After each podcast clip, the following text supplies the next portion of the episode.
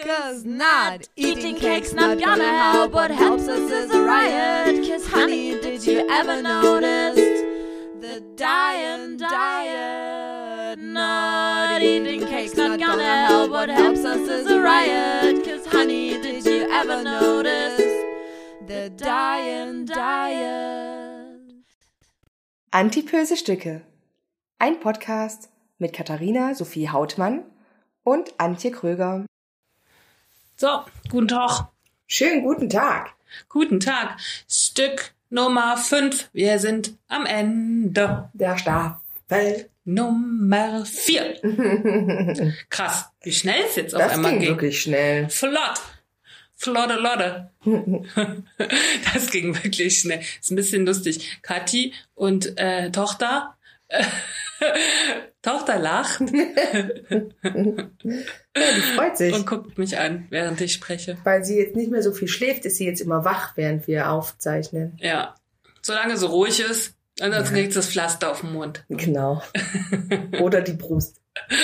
Die ganze Zeit so nuckel, nuckel, nuckel, nuckel. Oh, sind die jetzt bald fertig mit dem Sprechen? Nuckel, nuckel, nuckel. So, wir freuen uns. Ähm, ja, du freust dich auch. Ich sehe schon. Wir freuen uns, mit euch wieder diese fünf Stücke gemacht zu haben. Äh, oder äh, wir mit euch oder ihr mit uns, wie auch immer. Dann nach dem Sommer geht's ganz anders weiter. Ich bin schon so Ja, aufgeregt ein bisschen. Aber bis dahin sollt ihr ja den Sommer genießen, so wie wir auch. Jawohl. Na, Mausezahn, kannst du auch genießen. Ja, bis dahin sollt ihr den Sommer genießen, weil es geht ja jetzt hier schon ordentlich los mit Mitte 30 Grad irgendwie, ne? Hm. Oh, jetzt am Wochenende sollen es sogar 36 Grad in der Spitze werden. Bin ich gespannt, wie das wird. Ich bin auch gespannt und äh, das wäre ja auch mal noch mal eine spannende Frage. Wie geht's euch denn damit?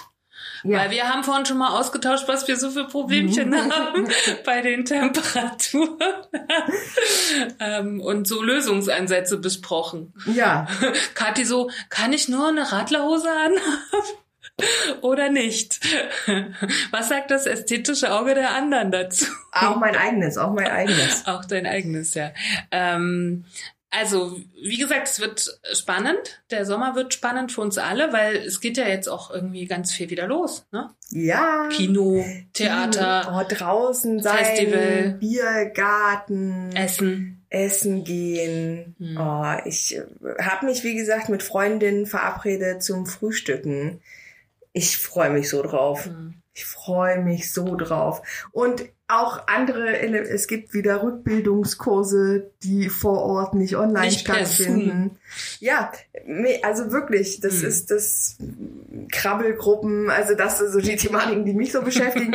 Aber es ist, wird ein, einfach der Austausch zwischen Menschen wird jetzt wieder leichter. Das ist ganz Ja, cool. und live vor allen Dingen. Ne? Ich Ja. glaube, das ist so das, was, was man jetzt bemerkt, was uns auch allen gefehlt hat, oder? ja. So, ähm, ich war ja das am Wochenende das erste Mal in Berlin und habe halt echt geliebt, auf der Straße zu sein mit vielen anderen Menschen. Und Mhm. äh, ich muss sagen, ich bin schon noch ein bisschen vorsichtig. Ich glaube, ich bin jetzt nicht so gewillt, ganz viel zu machen. Ich warte auch noch mit meinen ersten Reisen so. Aber ich empfinde eine kleine Art von Freiheit. Die möchte ich Ja, genießen, auf jeden absolut. Fall, diesen Sommer. Aber bei mir geht jetzt auch die Arbeit los. So, von daher äh, man merkt so, ne, dass hier wieder äh, Anfragen kommen oder so, ne? Und darauf freue ich mich vor allen Dingen. Mhm. Aber ist es ungewohnt für dich? Also, weil ich habe jetzt so, ich habe so dieses Empfinden, wenn ich jetzt wieder arbeiten müsste, würde ich das ganz komisch finden. Also, weil das einfach wieder, ich bin gerade gut in diesem Relaxen. Ja, bei mir hat das ja schon ein bisschen vorher angefangen, weil ähm, es so seit zwei, drei, vier Monaten so Anfragen gab, gar nicht für Jobs, sondern für Ausstellungen, für Zeitschriften und solche Geschichten.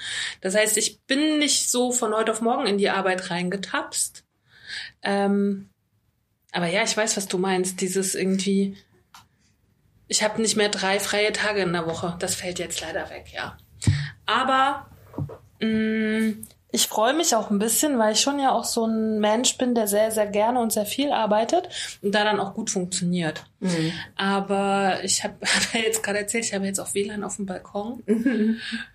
das möchte ich ja schon noch ein bisschen genießen noch halt, ne? Ja. So, aber ja, ich finde aber es nicht schlecht, wieder in so einen Arbeitsrhythmus zu kommen, weil bei mir ist es schon so, dass ich mich auch, ich kann mich auch in der Langeweile einfach suhlen, um neue Ideen zu entwickeln und sowas. Aber irgendwann muss auch gemacht werden. Mhm. Und ich glaube, man kann in so eine Lethargie verfallen, die halt auch nicht gut ist. Absolut. Aber ich glaube, das ist halt, als, ich meine, gut, wir machen ja auch viel, wir sind ja viel draußen, aber es ist so ein ganz anderer Lifestyle als, also dieser Mutti-Lifestyle ist halt, ähm, Mutti, hallo, hallo, ich habe den Mutti-Lifestyle. voll, aber der ist eigentlich, also ich finde den sehr entspannt, muss ich dir sagen. Also vielleicht habe ich auch einfach ein extrem entspanntes Kind, aber meine Nächte sind jetzt nicht unglaublich kurz und tagsüber hat man so eine ganz andere Motivation, irgendwie mal rauszugehen. Ja, genießt den Moody-Lifestyle, weil absolut. in einem halben Jahr Ist der vorbei? ist der vorbei. Ich weiß. und ich glaube, äh, dann, Ja, dann wird's ein, ein, dann, dann wird's ein interessanter Moody-Lifestyle. Genau. Mit wieder und, arbeiten gehen. Ja, genau. Und das meine ich damit. Und ein bisschen, also so sehr ich meinen Job liebe und mich auch wieder freue darauf, so viel Angst habe ich davor. Also, Ich glaube aber, wir, wir sind ja Gewöhnungstypis, ne? Äh, als Menschen. Und ich glaube, Mhm. man gewöhnt sich dann schon schnell auch daran. Ich hoffe nur, das habe ich jetzt in verschiedenen Kontexten sehr oft äh, gesagt, ich hoffe, die Menschen haben irgendwas behalten von dem, was passiert ist und nehmen halt auch Rücksicht darauf in irgendeiner Form, ne? Mhm. Also, weil für mich ist schon klar, ich setze mich immer dahin, wo wenige Menschen sind. Ich hoffe, auch beim Einkaufen bleibt das alles so und so. Ja, also ich äh, von den Abständen und Regeln, das finde ich gar nicht so schlecht, ehrlich gesagt. So. ich finde halt, dass ich, dass das an sich eine gute Geschichte ist, mit dem äh, bisschen auf Hygiene achten und sich halt irgendwie nicht. Ich meine, worauf ich nicht verzichten möchte, das sage ich auch ganz ehrlich, ist es ähm, Körperkontakt mit meinen Freunden und Familie und sowas zu pflegen. Also ich werde nicht beibehalten, dass ich Menschen mit Ellbogen begrüße. So, ich will Menschen umarmen. So, das ist für mich ganz Ach, wichtig. ta- tatsächlich. Also ich mache nicht Ellbogen, ich mache hier diese, dieses, wie Mhm. sagt man das? Ghetto Faust. Ghetto, Ghetto Faust. Passt gut zu mir, Ghetto Faust. Das mache ich tatsächlich mit meinen Kunden, mache ich Ghetto Faust. Die habe ich früher immer umarmt zu. Ähm, mache ich nicht mehr. Und auch Ja, mit meinen Workshop-Teilnehmern nicht. Und tatsächlich auch äh, nicht, aber ich, na, ich, nee, ich umarme nicht mehr so viel. Mache ich nur noch bei meinen Gutsten, bei meinen Liebsten. Oh. Ja. Ja, aber das meine ich. Also ich, gehe jetzt auch nur von ähm, Familie und Hast du schon wieder Hand geschüttelt mit irgendwem? Nee, das ist, aber das habe ich früher tatsächlich auch wenig gemacht. Aber ich hoffe, das ist weg aus der Gesellschaft. Manchmal, wenn man zu älteren Menschen früher gekommen ist, hat man auch so die Hand gegeben. Ich hoffe, das ist weg. Das will ich nicht mehr. Das habe ich aber schon, das habe ich auch vorher sehr wenig gemacht. Also jetzt außer so bei so offiziellen Terminen gefühlt. Hm. Aber das ist wirklich auch, braucht kein Mensch. Nee. Ich finde, umarmen ist noch sowas, das hat, das zeigt halt Nähe, Hm, wie man zu stimmt. einem Menschen steht, finde ich.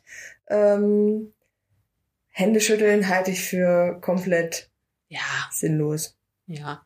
Aber ich. Da reicht die Ghetto-Faust. Da reicht die Ge- Ja, aber wirklich, ist mir aufgefallen, dass ich das bei meinen Kunden tatsächlich mache. Aber was ich sagen wollte, ist ähm, alleine daran, dass äh, dieses Jahr offensichtlich äh, keine große Grippewelle stattgefunden hat, hat man doch gemerkt, dass es sinnvoll ist, ein bisschen sich zurückzunehmen und äh, das Masken, wenn man krank Auf ist. Also Hygiene auch zu achten halt, ne? Ja, oder eben auch so sich selber, also äh, andere Menschen zu schützen, indem man sich ein Stück zurücknimmt. Ne? Also das, ich glaube, dieses, dieses solidarische Handeln, Ja. ähm, dass man nicht krank zur Arbeit, dass es viel solidarischer ist, Voll. nicht krank zur Arbeit zu gehen, Voll. als seinem Arbeitgeber äh, das Geld in den Arsch zu blasen, in Ja. Anführungsstrichen, und dafür aber dann andere Leute zu gefährden. Das habe ich sowieso immer so gehasst. Echt, Ja, aber ich habe es auch gemacht. Ich habe es auch gemacht. Ja, ich habe es nie gemacht. Also fand ich auch immer blöd im Büro irgendwie. Ne, so sitzt irgendwo und da schleppen die sich todkrank halt hin, als Mhm. wenn auch jemand einfach nicht ersetzbar ist halt. Ne? Ja. Finde ich ganz schlimm. Nee, aber irgendwie, irgendwie dieses gebührend Abstand, das geht natürlich irgendwie nicht immer. Und ich find, möchte auch, nächstes Jahr haben wir schon Festivalkarten für den Sommer und da freue ich mich und da werde ich halt auch im Pulk von tausenden Leuten stehen. Da habe ich gar kein Problem mit. Weil das ist ja eine Ausnahmesituation halt, ne? Aber im täglichen Leben, glaube ich, brauche ich viele Dinge nicht mehr. Aber Ich wasche auch immer noch mehr Hände, das finde ich auch gut irgendwie. Mhm. Ich habe früher nie so viel Hände gewaschen. Mhm. Was ich halt nicht so gerne mache, ich meine Hände desinfizieren. Weil ich glaube, das ist letztendlich nicht gut für die Hände irgendwie. So, das mache ich tatsächlich. Machen ja viele, wenn sie irgendwo einkaufen gehen, ne? Machen ganz viel desinfizieren irgendwie. Das mache ich nicht so viel. Aber Das, ich äh, mache das tatsächlich in Momenten, wo ich, wenn ich irgendwo einkaufen gehe, dann mache ich das schon, wenn es angeboten wird, dass es da steht, weil mich das ist dann so der Reminder. Aber ich mache das, ganz viele machen das ja auch zu Hause, halt so nach jedem Waschen Nee, oder wie auch das immer. ich ja Und das ist ja sowas, wo ich das mache ich halt gar nicht. Aber das war auch sehr unterschiedlich. Ich war ja letzten Sommer in verschiedenen Ländern und bei uns war das ja nie so krass, ne, mit dem Desinfizieren. In anderen Ländern war das ja gang und gäbe. Da bist du auch gar nicht ins Museum gekommen, wenn du dich nicht das, da haben die ja neben dir gestanden. Naja, doch, so. das äh, ist hier schon auch gewesen. Also ja, das habe ich gar nicht so mitgekriegt. Ich war jetzt zum Beispiel auf dem Bürgeramt mal zwischendurch, weil ich einen neuen Perso brauchte. Und da war das auch so. Da stand wirklich jemand neben dem, also am Einlass und hat dich nicht reingelassen, wenn du dir nicht die, die Hände desinfiziert hast. Meine. Ich fand es halt ein bisschen nervig. Ich, wie gesagt, äh, ich war in Berlin und wir haben mehrere Etablissements besucht, also Museen, keine Ahnung. Und dieser Unterschied mit diesem Einchecken und Kontakt nachverfolgen, das ist einfach so nervig, wo ich mir denke, warum kriegen wir es als Gesellschaft nicht hin, eine App zu entwickeln, ne? Ja. Oder ein Formular, was weiß ich, was der, was dieses Bundesministerium rausgeht. Jeder Scheiß Mensch, jede Scheißinstitution macht ihren eigenen Scheiß. Berlin hat halt die Luca-App gekauft. Das haben sie ja schon vor Monaten gesagt, was für ein Scheiß, für so viel Geld diese Luca-App zu kaufen, wo sie ja wussten, dass sie diese Kontaktnachverfolgung auch an die Co eigene Corona-App machen. So, jetzt hast du in Berlin überall die Schilder, checken Sie hier bitte mit, Co mit der Luca-App ein. Ich hatte die bis vorgestern gar nicht. Ich kannte die bis gerade gar nicht. Ja, das ist ja eine krasse Diskussion, weil Smudo doch daran beteiligt ist, an dieser Luca-App. Und die haben die doch total teuer verkauft an einzelne Bundesländer. Aber nur einzelne Bundesländer haben sie gekauft. Das ist halt das Spannende. Sachsen nicht übrigens. Und das Deswegen heißt, kenne ich sie wahrscheinlich nicht. ja, und deswegen ist es, wenn du jetzt nach Mecklenburg-Vorpommern oder Berlin reist, demnächst musst du sie haben, weil du dich in den Etablissements damit eincheckst. Ne? Das, das ist dann sozusagen die Kontaktnachverfolgung. Okay. Ne? Und dann denke ich mir, okay, ich habe ja schon die Corona-App, Ja. eigentlich möchte ich die benutzen. Ja. Ne? Also was für ein Schnulli. Na, vor allem Ehrlich. auch wenn das jetzt mit den digitalen Impfausweisen, ne, also ich, warum regelt man das nicht alles über diese eine App, die quasi Ja. vom Bund Und jeder, und je, das ist das, was mich in den letzten zwei Wochen so maßlos aufgeregelt hat, aufgeregelt, aufgeregt Aufgeregelt. hat, wie viele Menschen sich reich stoßen an so einer Krise. Und dann steht es auch noch in den Zeitschriften, Zeitschriften und wird über den Medien verbreitet und ich denke mir, schämt euch einfach. Schämt Mhm. euch einfach. Bei den Künstlern müssen manche 5000 Euro zurückbezahlen, weil sie vielleicht 5000 Euro zu viel gekriegt haben. Maybe. Vielleicht auch nicht. Und da haben sich manche so bereichert. Und es steht auch noch überall. Halt, ne? Und wir ziehen keine Konsequenzen daraus. Die Leute sind immer noch in ihren Ämtern. Halt, ne? Und der Bund bezahlt das alles schön, die Millionen, Milliarden. Ja, Ne? das bezahlen ja am Ende wir. Das Ja, na das. klar. Ne? Aber das ist so. Ja, aber das muss man irgendwie, glaube ich, immer ganz konkret sagen, weil es klingt immer so schön zu sagen, der Bund bezahlt das, ne? Weil am Ende zahlen die, ich möchte nicht über die Steuererhöhungen nachdenken, die demnächst anstehen. Natürlich werden die kommen. Und die, ja, Ja. aber das, ne? Und das am Ende zahlen wir das. Und wenn wir noch genauer sind, zahlen das am Ende genau die, die sich irgendwie in so einer, äh, in so einer Mitte befinden. Nur die eigentlich. Ja. Weil alles darunter zahlt keine Steuern. Ja. Alles darüber zahlt keine Steuern. Ja, und, und Also so, am halt, ne? beschissensten werden es die treffen, die eben Geringverdiener sind. Ja, und, ähm, und sie, sie, sie treiben halt dann neue Sauen durchs Dorf. Ne? Die Mhm. neueste Sau ist halt die rauchende Sau, Ja. sozusagen. Ne? Und sie erhöhen halt, ein, sie verdoppeln halt einfach irgendwie die, die, die Preise der Zigaretten, aber Mhm. doch nicht für die Gesundheit, sondern für die Ja, Steuereinnahmen. genau.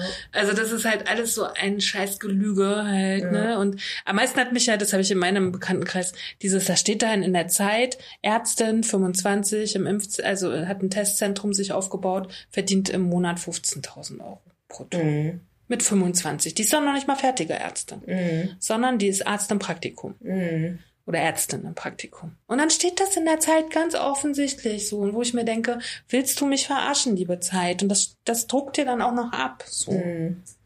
Wieso verdient die 15.000 Euro im Jahr mit Tests? Ja. Äh, im Monat. Ja, und dann- 15.000. Ja, und dann äh, geht ja immer noch durch die Presse, dass die viel zu viel berechnen und dass das keiner prüft. Und Schlimm. ja, Schlimm. naja, egal. Lass Aber wir wollen trotzdem, ja, Thema. wir wollen, haben ja unsere Sommerthemen. Ach so, ich habe noch diese eine News mitgebracht, die mache ich mal noch schnell, weil äh, das ist ein, ein Video, was auf YouTube zu finden ist, lief vorher im, im HR-Fernsehen.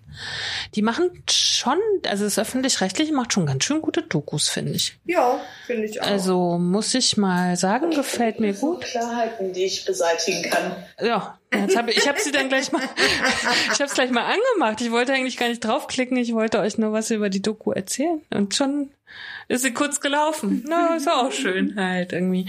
Also die Doku heißt sieben Tage. Heißt, die gibt so eine Serie sozusagen. Das ist eine Serie auf HR und diese heißt sieben Tage unter Dicken. Da ist wieder unsere äh, liebste Freundin Charlotte Kurt dabei. Obwohl ich muss sagen, da in der Doku war sie mir tatsächlich Ja. sympathisch. Das stimmt, also mir auch. Ähm, äh, unter dieser ähm, Reportage, die glaube ich so 40 Minuten oder so, also relativ kurz, kann man sich gut mal nebenbei, guckt sich so ein bisschen weg. ja. Ganz spannend eigentlich, ne? Ähm, braucht ihr auch nicht drauf zu achten, äh, ob die ist halt bei YouTube, also die gibt's dann immer. Dick sein ist okay oder nicht. Antonia hadert seit Jahren mit ihrem Gewicht. Von der Gesellschaft wird Dicksein schnell verurteilt. Willensschwach, ungesund und hässlich. Aber müssen dicke Menschen zwingend abnehmen oder sollten sich ja unser Gesellschaftsbild auf das Gewicht verändern? Antonia hat Diäten hinter sich, also das ist die Redakteurin. Dünner geworden ist sie langfristig aber nicht. Sie fragt sich, wie findet man als dicker Mensch zu einem positiven Körpergefühl? Sie trifft Influencerin und Fettaktivistin Charlotte Kurt, macht einen Workshop mit Therapeutin Ma Therapeutin Max und spricht mit Menschen, die sich wegen ihres Gewichts operieren lassen haben. Transparenzhinweis, das finde ich gut. Alle Mitwirkenden wurden vor den Dreharbeiten negativ auf Covid-19 getestet. also, kann ich sehr empfehlen. Ähm, was hat dich am meisten beeindruckt bei diesem Film? Oder es gab's, bei mir gab es zwei Sachen, die ich toll fand. Aber erstmal du. Äh, ich habe mich halt, ich habe mir gedacht, krass, irgendwie offensichtlich, man hat ja immer so das Gefühl, man selber ist so sehr einzigartig in seiner Geschichte, ne? Und ähm, ja, das, man stellt immer wieder fest, dass es so viele Parallelen zwischen äh, den, also wenn man, wenn einen so ein Merkmal verbindet, also unter anderem jetzt das Dicksein, ähm, dass die Wahrnehmungen und die Gefühle, die man so im Laufe seines Lebens irgendwie durchmacht, dass die immer ähnlich sind. Also dass es gar nicht so unterschiedlich ist. Mhm. Und dass man gar nicht so ein Alien ist in seiner Wahrnehmung. Ne? Also ich habe früher, da hat man immer gedacht, boah, ich bin die Einzige mit dem Problem und wie ich damit umgehe und wie ich fühle und äh, das ist schon, weiß ich nicht, das versteht keiner und so und ist halt gar nicht so, weil ich habe mich eins zu eins wiedergefunden in allem, was die erzählt hat. Die äh, Antonia ist ja, weiß ich nicht, wie alt die ist, aber ich würde die auf Mitte 20 schätzen vielleicht. Nee, die ist älter? Ja. Glaube ich gar nicht.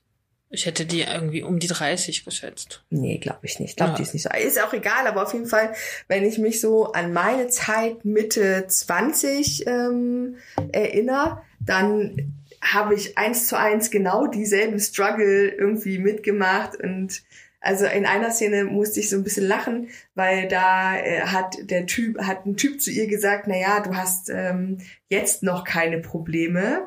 Der Klassiker auch, der einem immer wieder gesagt wird, warte mal ab, du kriegst sie noch. Und ich habe, als ich Anfang 20 war oder Mitte 20, vielleicht auch noch Anfang 30, habe ich immer gedacht, ja komm, ich habe jetzt bis jetzt keine Probleme mit meinem Körper gehabt, äh, kommt auch nicht. Und wenn, dann nicht wegen meines Gewichts. Und würde ich heute nicht mehr so unterschreiben. Das fand ich eh spannend, wie sie da in dieser Selbsthilfegruppe war. Und das waren ja alles Leute, die sich haben operieren Mhm. lassen. Die waren ja zum Beispiel sehr einstimmig für die OP, aber die haben ja anscheinend auch schon länger, weil die waren ja relativ dünn, außer er. Die haben die OPs ja schon länger hinter sich. Mhm. Wogegen man jetzt in Foren ja sehr oft liest, dass die Leute nicht mehr zufrieden sind mit den OPs halt. Mhm. Ne? Also es war ist so meine Beobachtung. Aber da können wir ja dann irgendwie in der nächsten Staffel mal drauf eingehen. Oh ja, da, da können wir drauf eingehen, wenn wir über das Buch sprechen, was wir bei Ste über das Steady Geld gekauft haben. Ja, ich habe tatsächlich angefangen und ich finde es auch total gut. Also ich bin noch nicht so weit gekommen, weil ich ja, wie gesagt, ein bisschen mehr gearbeitet habe jetzt. Aber ich find's gut. Mhm. Ich bin sehr zufrieden. Ich musste aber schon feststellen, als ich es jetzt las, da irgendwie in Portugal acht Stockwerke, fünf, sechs Stockwerke gehen. Okay. Wieso muss man in den achten Stock gehen? Ich will sowas nicht. Das will ich auch jetzt nicht. Vier Stockwerke reichen mir völlig. Auf jeden So. Fall. Aber acht Stockwerke täglich, das finde ich schon krass. Mhm. Ja. Aber ein schönes Buch. Also wir werden das mal, wir sind jetzt noch nicht dazu gekommen. Wir brauchen noch ein bisschen. Aber in der neuen Staffel, ne? Werden wir es auf jeden Fall besprechen. Ähm, und ich fand halt irgendwie auch spannend, wie er das, er war ja schon ein bisschen älter, ne? Hat Mhm. er das dazu Antonia gesagt hat. Aber ich fand auch krass, dieses, dann, dieses, wie es sozusagen dann geendet hat. Dass er jetzt sozusagen in die Alkoholsucht Ja, ja, abgeglitten ist, ne? Und das ist echt spannend. Ich habe mit einem Menschen nur bisher aus fotografischer Sicht über die Magen-OP geredet. Und die hat mir ja das auch erzählt. Sie hat gesagt, es ist total normal, Dass eine Das- Verlagerung dass stattfindet. eine Verlagerung stattfindet und dass die meisten in den Alkohol gehen. Mhm. Und dann denke ich mir, aber Alkohol ist ja auch voll kalorienintensiv, oder? Mhm. Außer wenn du Schnaps trinkst halt. Aber Ja, Wein, wenn du eine ja, Flasche Wein, das Bier hat ja auch, voll. Ja, ja. Also das fand ich, oh, da hat's mir kurz die Kieler zugeschnürt, wo sie gesagt, da hat sie doch sowas gesagt wie, ähm, möchte ich wirklich abnehmen oder möchte ich lieber eine Sucht? Und dann habe ich Ja. mir so gedacht, äh, hast du nicht aber schon irgendwie eine Ja. Sucht? Das fand ich so ein bisschen Ja. so, ne? Irgendwie. Ja, Aber mein Moment, also der, der tollste Moment in der Doku war diese Max, dieser, diese Max, ne, also irgendwie ein, binär, ein binärer Mensch. Mhm. Und die gibt so Workshops, ja, über, über, also das Dicksein wahrscheinlich anzunehmen. Und da ging es ja um die Begriffe dick und fett. Mhm. Und dass sie gesagt, ich sage jetzt mal sie, obwohl ich es nicht genau weiß, äh, dass, oder dass Max gesagt hat, ähm, ganz spannend, was wir alles über Sprache regeln Mhm. können und was Sprache verändert.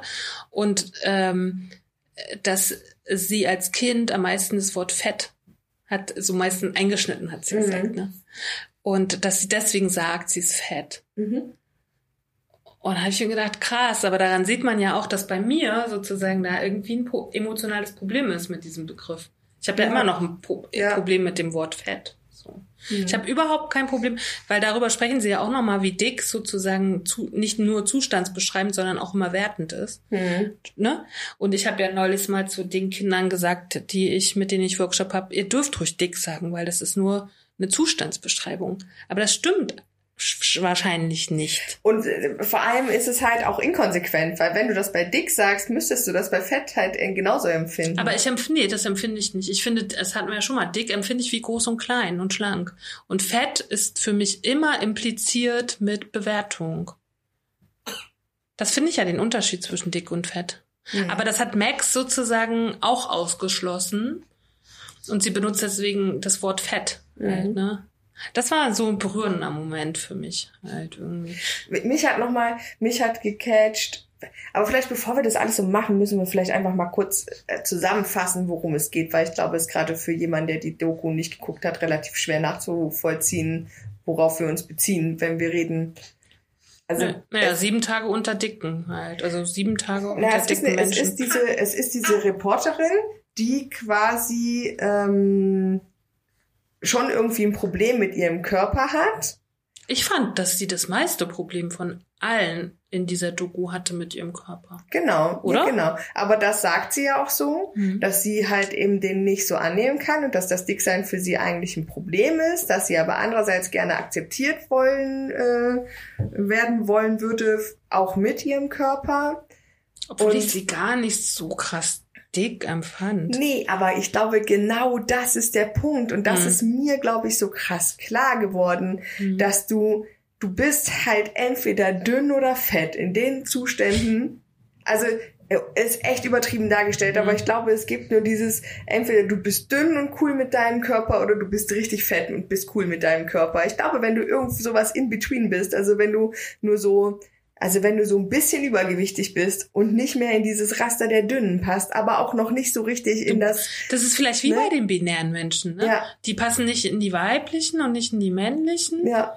Und, und das, und ich glaube, das das, sind, das sind die Leute, die halt nicht klarkommen mit sich, weil die irgendwo nie, weil die zu nichts richtig gehören. Ne? Meine, wir gehören halt einfach ganz klar zu den sehr dicken Menschen in dieser Gesellschaft. Aber ich hatte auch am meisten Stress mit meinem, Kör mit meinem Körper in der Zeit, wo ich halt auch nirgendwo richtig dazu gehört habe, wo ich zu dick war für die dünnen Menschen und zu dünn, äh, zu, ne, du weißt schon, für, zu dünn für die, äh, für die wirklich dicken. Ja. So. Und ich glaube, das ist halt auch wirklich der, der Stress. Und ich glaube, das ist ähm, der Moment, wo die, äh, wo Max Antonin- ansetzt. Ach so, Max, ja. Hm? äh, Dass sie sagt, völlig egal, wie du aussiehst. Du musst, also du musst halt deinen Körper mal einfach lieben dafür, dass er dein Körper ist. Oh, das fand ich Und- so schön, diese, dieses irgendwie, äh, ich habe, Antonia sagt, sie hat ein Problem schon im Sommer die Oberarme zu zeigen und dann krempelte sie das so hoch irgendwie. Ne? Mhm. Und Max sagte so, jetzt guck mal meine Oberarme an, was siehst du? Mhm. Das fand ich so schön irgendwie. Also die hat das so toll gemacht. Ja, fand ich. fand ich auch. Genau, und die Antonia ähm, geht auf die Reise, um sich mit ihrem Gewicht auseinanderzusetzen und sich wohlzufühlen und sich darüber zu informieren, ob es eventuell Wege gibt, entweder den Körper zu verändern oder ob es sinnvoll ist, den Körper zu verändern. Oder das Mindset Oder- halt, ne? Genau, oder das Mindset. Und daraufhin ähm, spricht sie mit Menschen, die äh, eine OP hatten, äh, sie, also die ihren Körper aktiv verändert haben. Sie spricht mit der Therapeutin Max, die äh, sich darum kümmert, dass äh, Körper und Geist, also Körper und Seele am Ende miteinander so interagieren, dass es eine harmonische Einheit wird. Dann spricht sie ähm, oder begleitet sie ganz lange die ähm, Charlotte. Charlotte Kurt. Plus äh, Mama. Plus Mama, genau. Ähm, und äh, was man eben auch in diesem Podcast, äh, Fette Gedanken, äh, arbeitet sie ja auch dieses familiäre Ding mit ihrer, mit ihrer Eltern, mit ihren Eltern und so auf. Also wer ihr Volk kennt, die Geschichte prinzipiell schon, aber es wird nochmal irgendwie anders beleuchtet, indem jemand anders halt nachfragt. Und ähm, Genau, und, und möchte sich halt eben auch äh, dieses Selbstbewusstsein von der Charlotte abgucken. Ja, die gehen halt shoppen. Die, und, genau, und, machen weiß ich, haben Fotoshooting und, und, und. Genau, also das ist so prinzipiell und währenddessen erzählt Antonia immer über ihre Gedanken, die sie zu diesem, zu dieser ganzen Geschichte hat. Und es ist wirklich schön aufgearbeitet und für mich war weil ich das halt eben auch so mit meiner Mutter, also ich hatte nicht so ein krasses Gespräch mit meiner Mutter, aber wir haben ja hier in diesen Fotoworkshops ganz viel aufgearbeitet, was dieses, was mein Dicksein mit ihr gemacht hat Mhm. oder mit ihr macht. Und da hatten wir jetzt tatsächlich vor ein paar Tagen auch noch mal so ein äh, Gespräch drüber, ähm, weil ich war jetzt über Pfingsten mit meiner Tochter bei meiner Mutter, so für die Oma-Enkelzeit. Und ähm, meine Mutter wohnt in einer Hausgemeinschaft, also das ist ein Verein, die sich ein Haus gebaut haben, wo äh, viele unterschiedliche Parteien als Gemeinschaft leben ähm, und eben auch ihre Freizeit teilen und füreinander da sind. Also so ein bisschen ein Wohnprojekt, das eigentlich eine sehr coole Sache ist. Und da haben sie hinterher, also die haben mich ja auch alle gesehen, logischerweise, weil ich dort auch mitgelebt habe für diese Woche, die ich dort war. Und die, äh, ich habe mich da auch mit einigen Menschen unterhalten in der Zeit. Und die haben alle, nicht alle, aber äh, es gab da wohl so ein, zwei Leute, die dann hinterher mit meiner Mutter auch nochmal in Kontakt getreten sind und gesagt haben, ich sei ja, ähm, ich sei ja ein ganz sympathischer und toller Mensch, aber ich hätte ja offensichtlich schon ein Problem. Nein. Ja.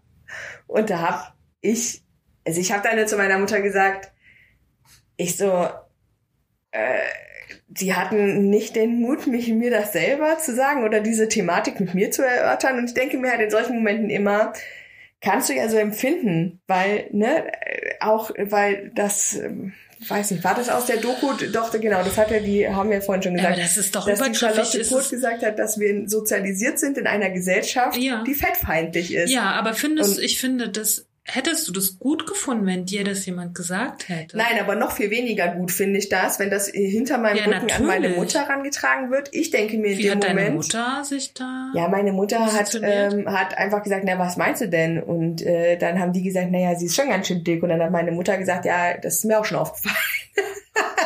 Aber es ist jetzt erstmal kein Problem.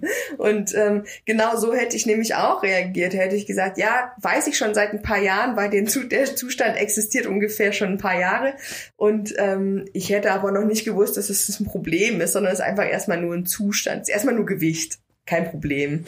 Oh, ich muss Und- sagen, das, das, was ich, ich kenne ja deine Mutter ganz gut. Mhm. Und ich wusste, also sie hat auch immer von diesem Haus erzählt. Und was sie erzählt hat über diese Bewohner oder über die Zusammensetzung, das schockiert mich gerade. Mhm. Dass gerade in aus diesen intellektuellen, Mhm. reichen Blase Ich glaube sowas kommt. Hätte ich das nicht, hätte mich total verletzt. Ich habe das ähm, in dem, also wie gesagt, ich finde halt einfach, ich möchte diesen Leuten gerne immer sagen, es geht dich nichts an, halt doch einfach die Schnauze. Aber, Also, das, aber, aber guck mal, Kathi, du, Ich hätte du wirst gern- doch da wieder sein. ja, ja, ja, aber das wird, äh, wenn, wenn ich dann einen von diesen Menschen treffe, werde ich das vielleicht auch thematisieren, weil ich denke immer, das ist genau so ein scheinheiliger Satz wie ich habe nichts gegen Ausländer, aber ist genauso Oh, das. ich genauso, das ist, genauso ich finde das, das eine finde ich menschenfeindlich und das andere finde ich jetzt, was, warum darf jemand, wenn du weg bist, zu deiner Mutter und warum muss auch deine Mutter das aushalten Ja, letztendlich, ne? Und- Und ihr seid beide erwachsen und oh, ich finde es so gerade so schlimm. Und meine Mutter hat aber gesagt, dass sie früher reagiert hätte mit einer, mit einem, mit einem Schuldgefühl. mhm. Sie hätte früher, wenn das jemand zu ihr gesagt hat, und das ist ja auch tatsächlich früher schon passiert, Mhm. dass sie dann immer das Gefühl gehabt hätte, sie hätte als Mutter versagt, weil sie mich falsch ernährt hat oder weil Mhm. sie mich falsch aufgezogen hat. Ja. Und sie hat gesagt, und das passiert ihr heute nicht mehr, weil wir diese Thematik aufgearbeitet haben, weil ich ihr auch gesagt habe, dass mein Körper und mein Dicksein mit ihr halt echt wenig zu tun hat. Aber selbst wenn, Kathi, Genau. was darf sich ein fremder Mensch da einmischen? Vor allem, wie gesagt, also entweder ich finde jemanden sympathisch, dann ist es mir total Rille, wie der aussieht. Aber ich sag doch nicht, ach, die ist ganz cool, aber die hat offensichtlich ein Problem Ja, und das ist und, aufgrund und, ihrer Optik. Was und da das finde ich aber, das ist auf, auf mehreren Ebenen crazy, finde ich. Weil man kann natürlich sagen, äh, oder man kann das, nee, sagen kann man eigentlich nicht, aber man könnte sagen, die ist cool, aber sie ist auch ganz schön dick. Aber dieses implizierte, sie hat ja wohl ein Problem, Hm, das ist ja schon wieder krass. ja. Du kannst doch auch, also mal davon abgesehen, das hat der Charlotte Kurt auch ganz schön in dieser Doku gesagt, du weißt nie, was mit jemandem ist. Ja, ja, genau. Wie auch immer er ist, ne? Ja. Aber jemand unterstellt dir in dem Moment, dass du ein Problem hast. So, das ist einfach diskriminierend. Naja, und vor allem, es was hast du impliziert denn halt auch so, du kannst doch einfach nur viel essen. Das ist doch scheißegal. Alter. Naja, und es impliziert vor allem auch sowas wie, dass es nicht ausreicht, einfach nur ein cooler Ja. Mensch zu sein, mit dem man sich gut unterhalten kann, der offensichtlich gute Werte und ein gutes, also eine gute Einstellung, die, die passt, ja. Also, wo, ich meine, es ist ja immer auch Ansichtssache. Meine Einstellung kann für den einen super sein, für den anderen total Darum scheiße. Aber ähm, wenn ich, wenn ich sage, das ist ein netter, sympathischer Mensch, Aber er hat offensichtlich ein Problem. und das dann wieder negiere mit einem Aber-Teil des Satzes. Und nur auf eine Äußerlichkeit. Impliziert nicht, dass du das? mal, du hast nichts gemacht. Genau, dann Mhm. impliziert das einfach, dass das alles nicht mehr wertvoll ist, nur Weil- weil, dieser eine Ja, Teil in nicht dein Weltbild, also nicht mal in meins, so, sondern in dessen Weltbild, der das sagt, nicht reinpasst. Und Und, das finde ich so schwach Finde ich eigentlich. äh, mega schlimm. Und kannst du noch mal in das Gefühl zurückgehen, als deine Mutter dir das erzählt hat? Wie war das da für dich? Es hat mich nicht, nicht verletzt in dem Sinne, dass ich da jetzt irgendwie lange dran geknabbert hätte. Es hat mich, mich macht es wütend mittlerweile. Also mich macht es einfach wütend, weil ich mir denke, wie wenig, also weil ich mir dann immer denke, warum muss ich mich mit euch, ich muss mich eigentlich nicht mit euch unterhalten, weil ihr euer Bild über mich eigentlich schon vorgefertigt habt, bevor ich einen Satz gesprochen habe. So. Und alles, was danach kommt, ist für euch schon egal. Weil Ja. Die ist ja nett, aber. Und dann kommt das, was als, als mir übergestülpt Ja. wird. So. Und das ist kein bedingungsloses, ne? Ja. Nichts bedingungsloses. Ja. Und jemand, also einfach ist ja eigentlich ist ja, wollen wir doch erstmal bedingungsloses wahrnehmen. Ja. Und wenn es nur wahrnehmen Und vor allem, ist, ja, und halt. ich denke, und ich denke mir halt auch immer, wenn die ganzen Leute irgendwie einfach mal bei sich selber, wenn die einfach in dem Moment, wo sie sowas sagen, kurz den Mund halten, sich kurz auf sich selbst besinnen und mal darüber nachdenken, was das an ihnen ist, was man sagen könnte. Ne? So von wegen, ja, die ist ganz sympathisch, aber ähm, naja, die hat ja auch schon irgendwie eine Klatsche, weil äh, ne, das und das da los ist. So, es gibt ja bei jedem irgendwas, worauf er reduziert werden könnte, worauf er nicht reduziert werden möchte. Ich finde das so verräterisch. Für mich, mir, also mich macht das, obwohl sozusagen, dass er deine Geschichte ist, macht mich total wütend und betroffen, weil ich das so richtig in mir spüre, wie verräterisch ich das finde. Mhm. Das ist so hinterfotziger Scheiß. Ja. Und ich habe tatsächlich, ich habe so ein paar Sachen, solche Sachen erlebt in meiner Kindheit. Zum Beispiel hat mal mein Lieblingsonkel meiner Mutter was verraten, was wir eigentlich ausgemacht haben. Es ging um E- Essensgeschichten Mhm. und ich war bei ihm und er hat es meiner Mutter gesagt. Oder sein, seine Frau weiß ich nicht so. Und er war mein Lieblingsonkel. Und ich fand's total verräterisch. Mhm. Weil das war mein Thema, dieses Essen.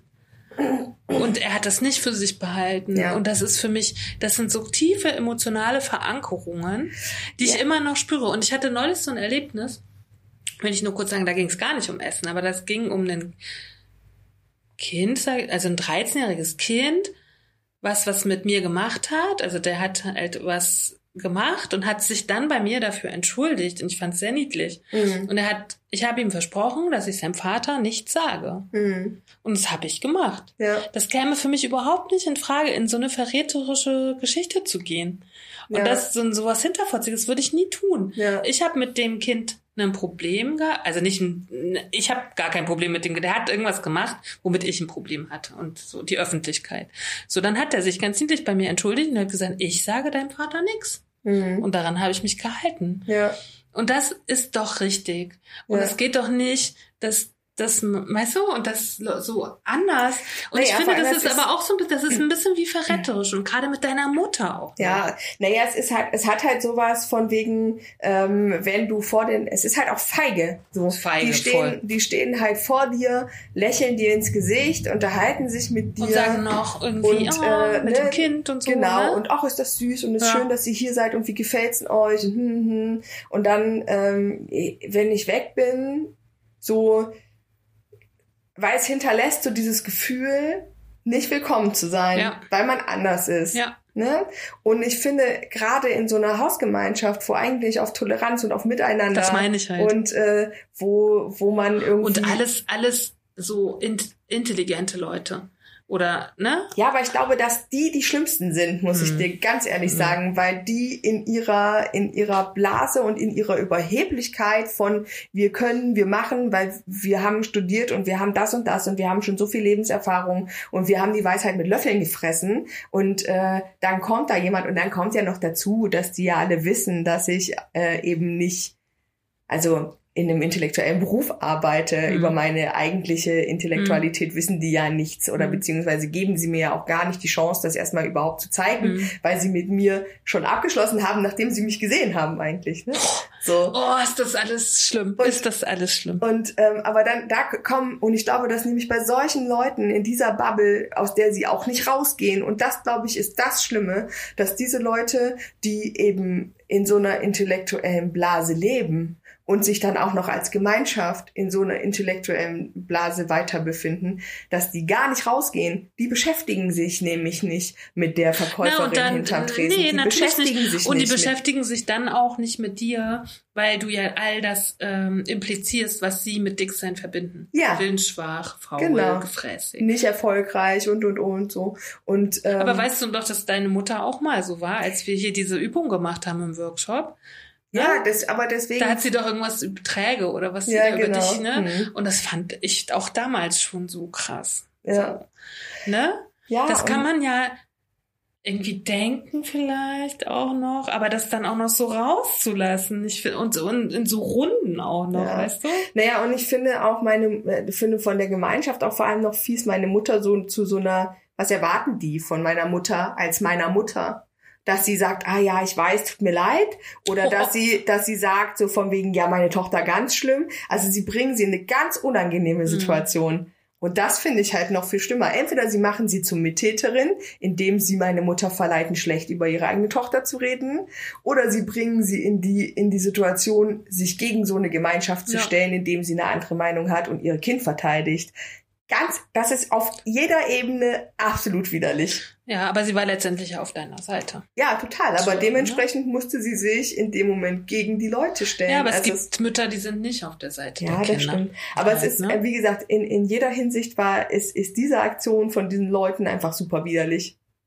Ganz schlimm. Ja. Weil mich erinnert das so ein bisschen an, äh, an etwas, das meine Schwester vor kurzem gesagt hat.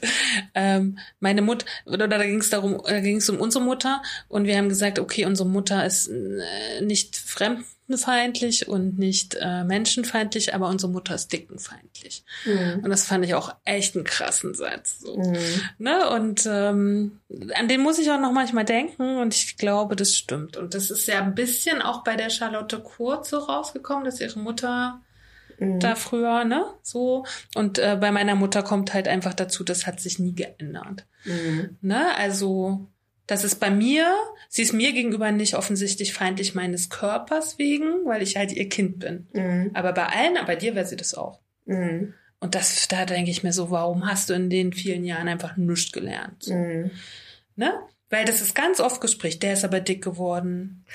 Aber die ist dick super, geworden. Es ist so krass, aber das ist oder das oder oder auch so Sachen wie, na ich esse jetzt nicht noch eine Wurst, weil irgendwie dann ja, nehme ich ja, ja zu so ja. und dann denke ich mir so, Alter, wo, ich meine, ich bin, sie war 21, als ich geboren wurde. Ich war irgendwann dick.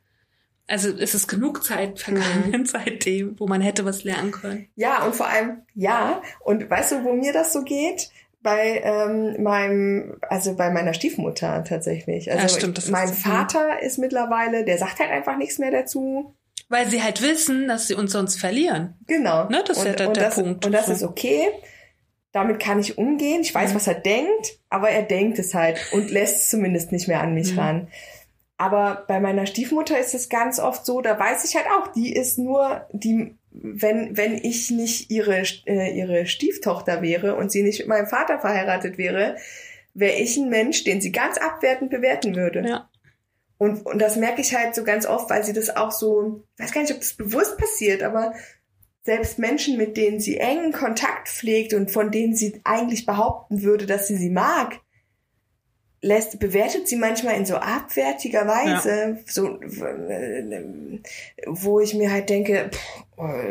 Ging dir das auch so, als du die Eltern von deinem Freund kennengelernt hast? Das war witzig. Nee, aber da war mir, oh, ich hatte dann immer vorher, habe ich gedacht, ich meine, das, das ist lustig. Es gibt so viele Familien, in denen Körper überhaupt keine Rolle spielt und mhm. die das mhm. auch total unwichtig finden.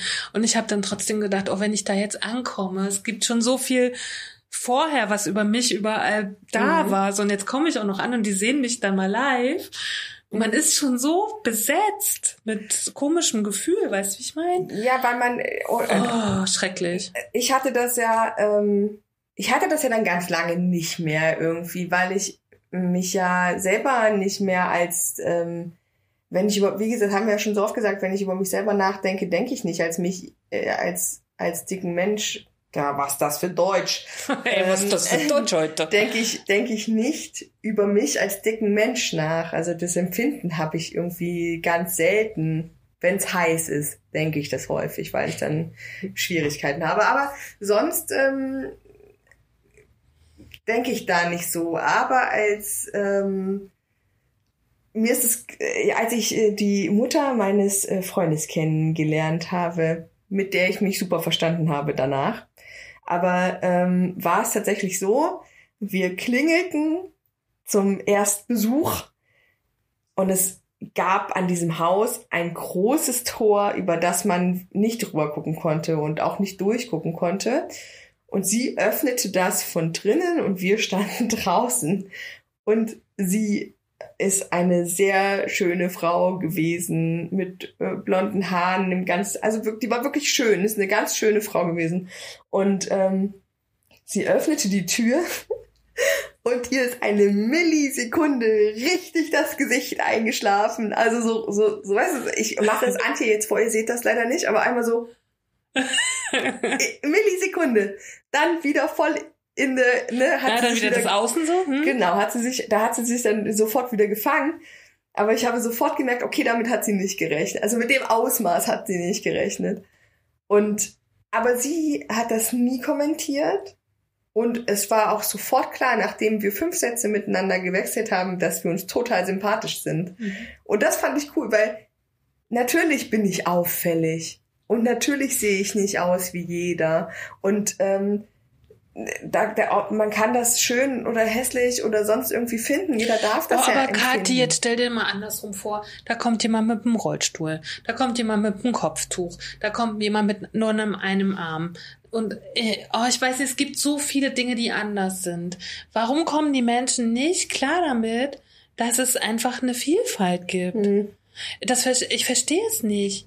Ich wünschte mir manchmal wirklich auch für unsere Familienfeiern, wünschte ich mir, dass einer meiner Neffen sich eine Kopftuchfreundin sucht. Einfach nur, damit die Leute mal sehen, was es noch alles gibt. Oder äh, eine schwarze oder einen schwarzen Mann meinetwegen auch. Irgendwas, was anders ist. Ja. Damit diese bescheuerten Normalo-Menschen einfach mal merken, wie bunt diese Welt ist. Ja.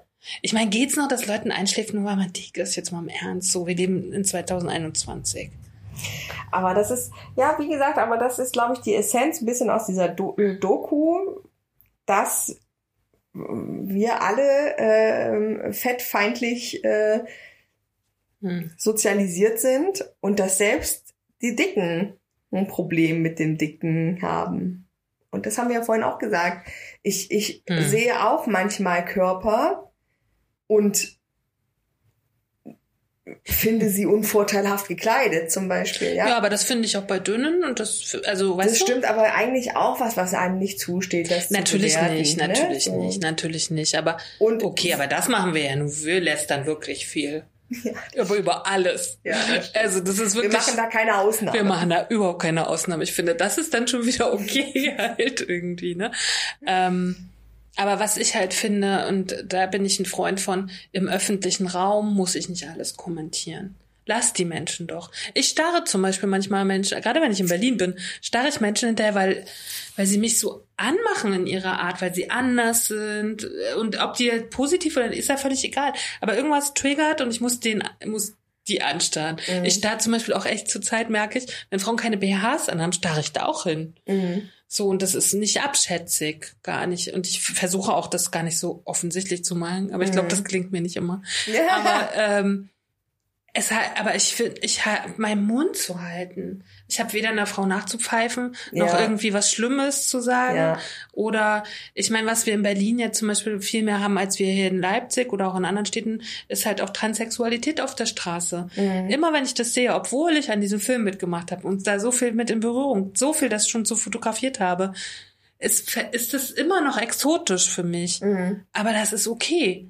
Ich finde So. auch grundsätzlich ja nicht verkehrt, wenn Sachen auffallen und man sie bemerkt, weil ich glaube auch, dass es wichtig ist, dass man sie bemerkt, ne?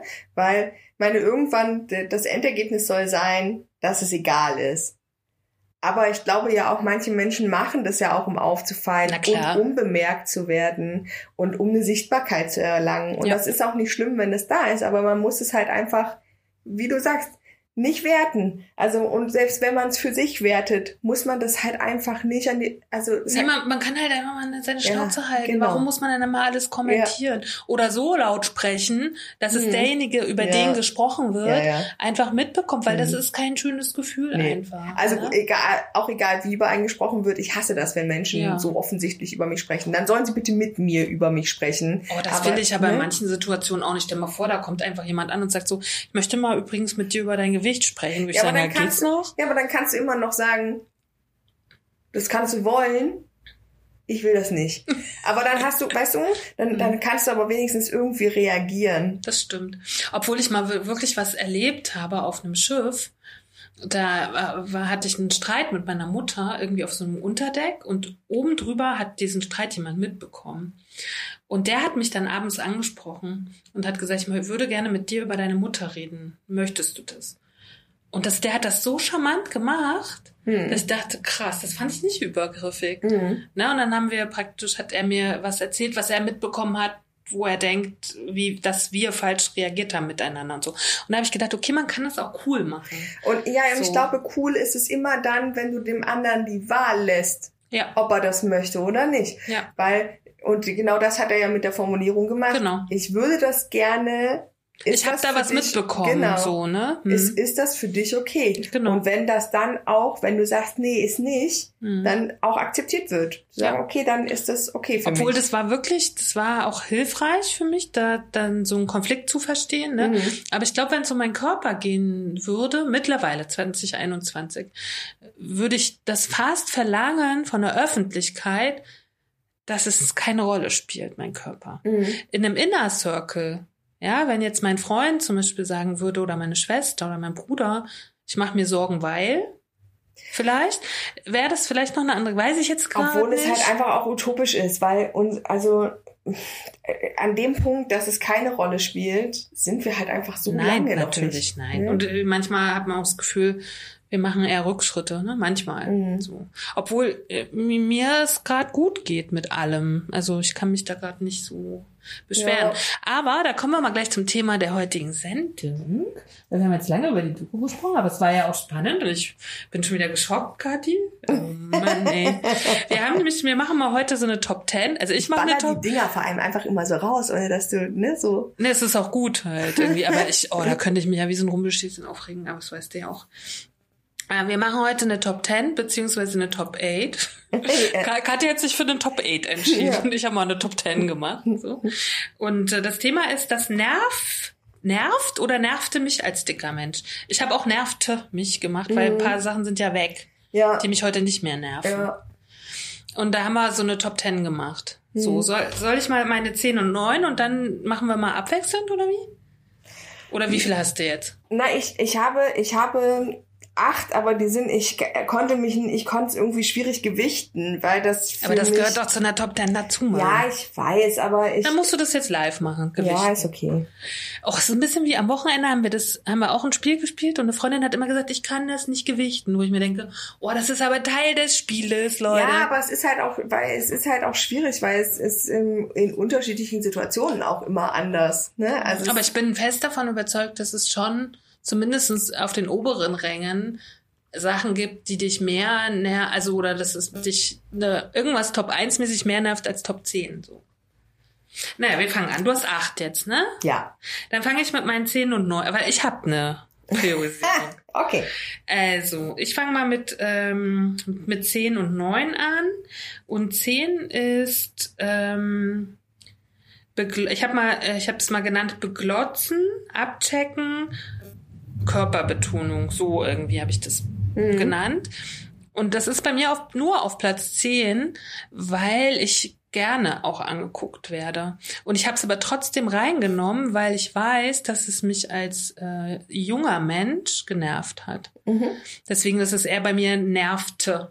Mhm. Weil jetzt stört's mich gar nicht. Also wie gesagt, ich habe ja eher ein Problem damit, wenn man mich nicht anguckt. Aber als junge Menschen hat mich das schon genervt. Oder ich bin in eine Disco gekommen und alle, ne? Mhm. Brauchen wir ja gar nicht ausweiten.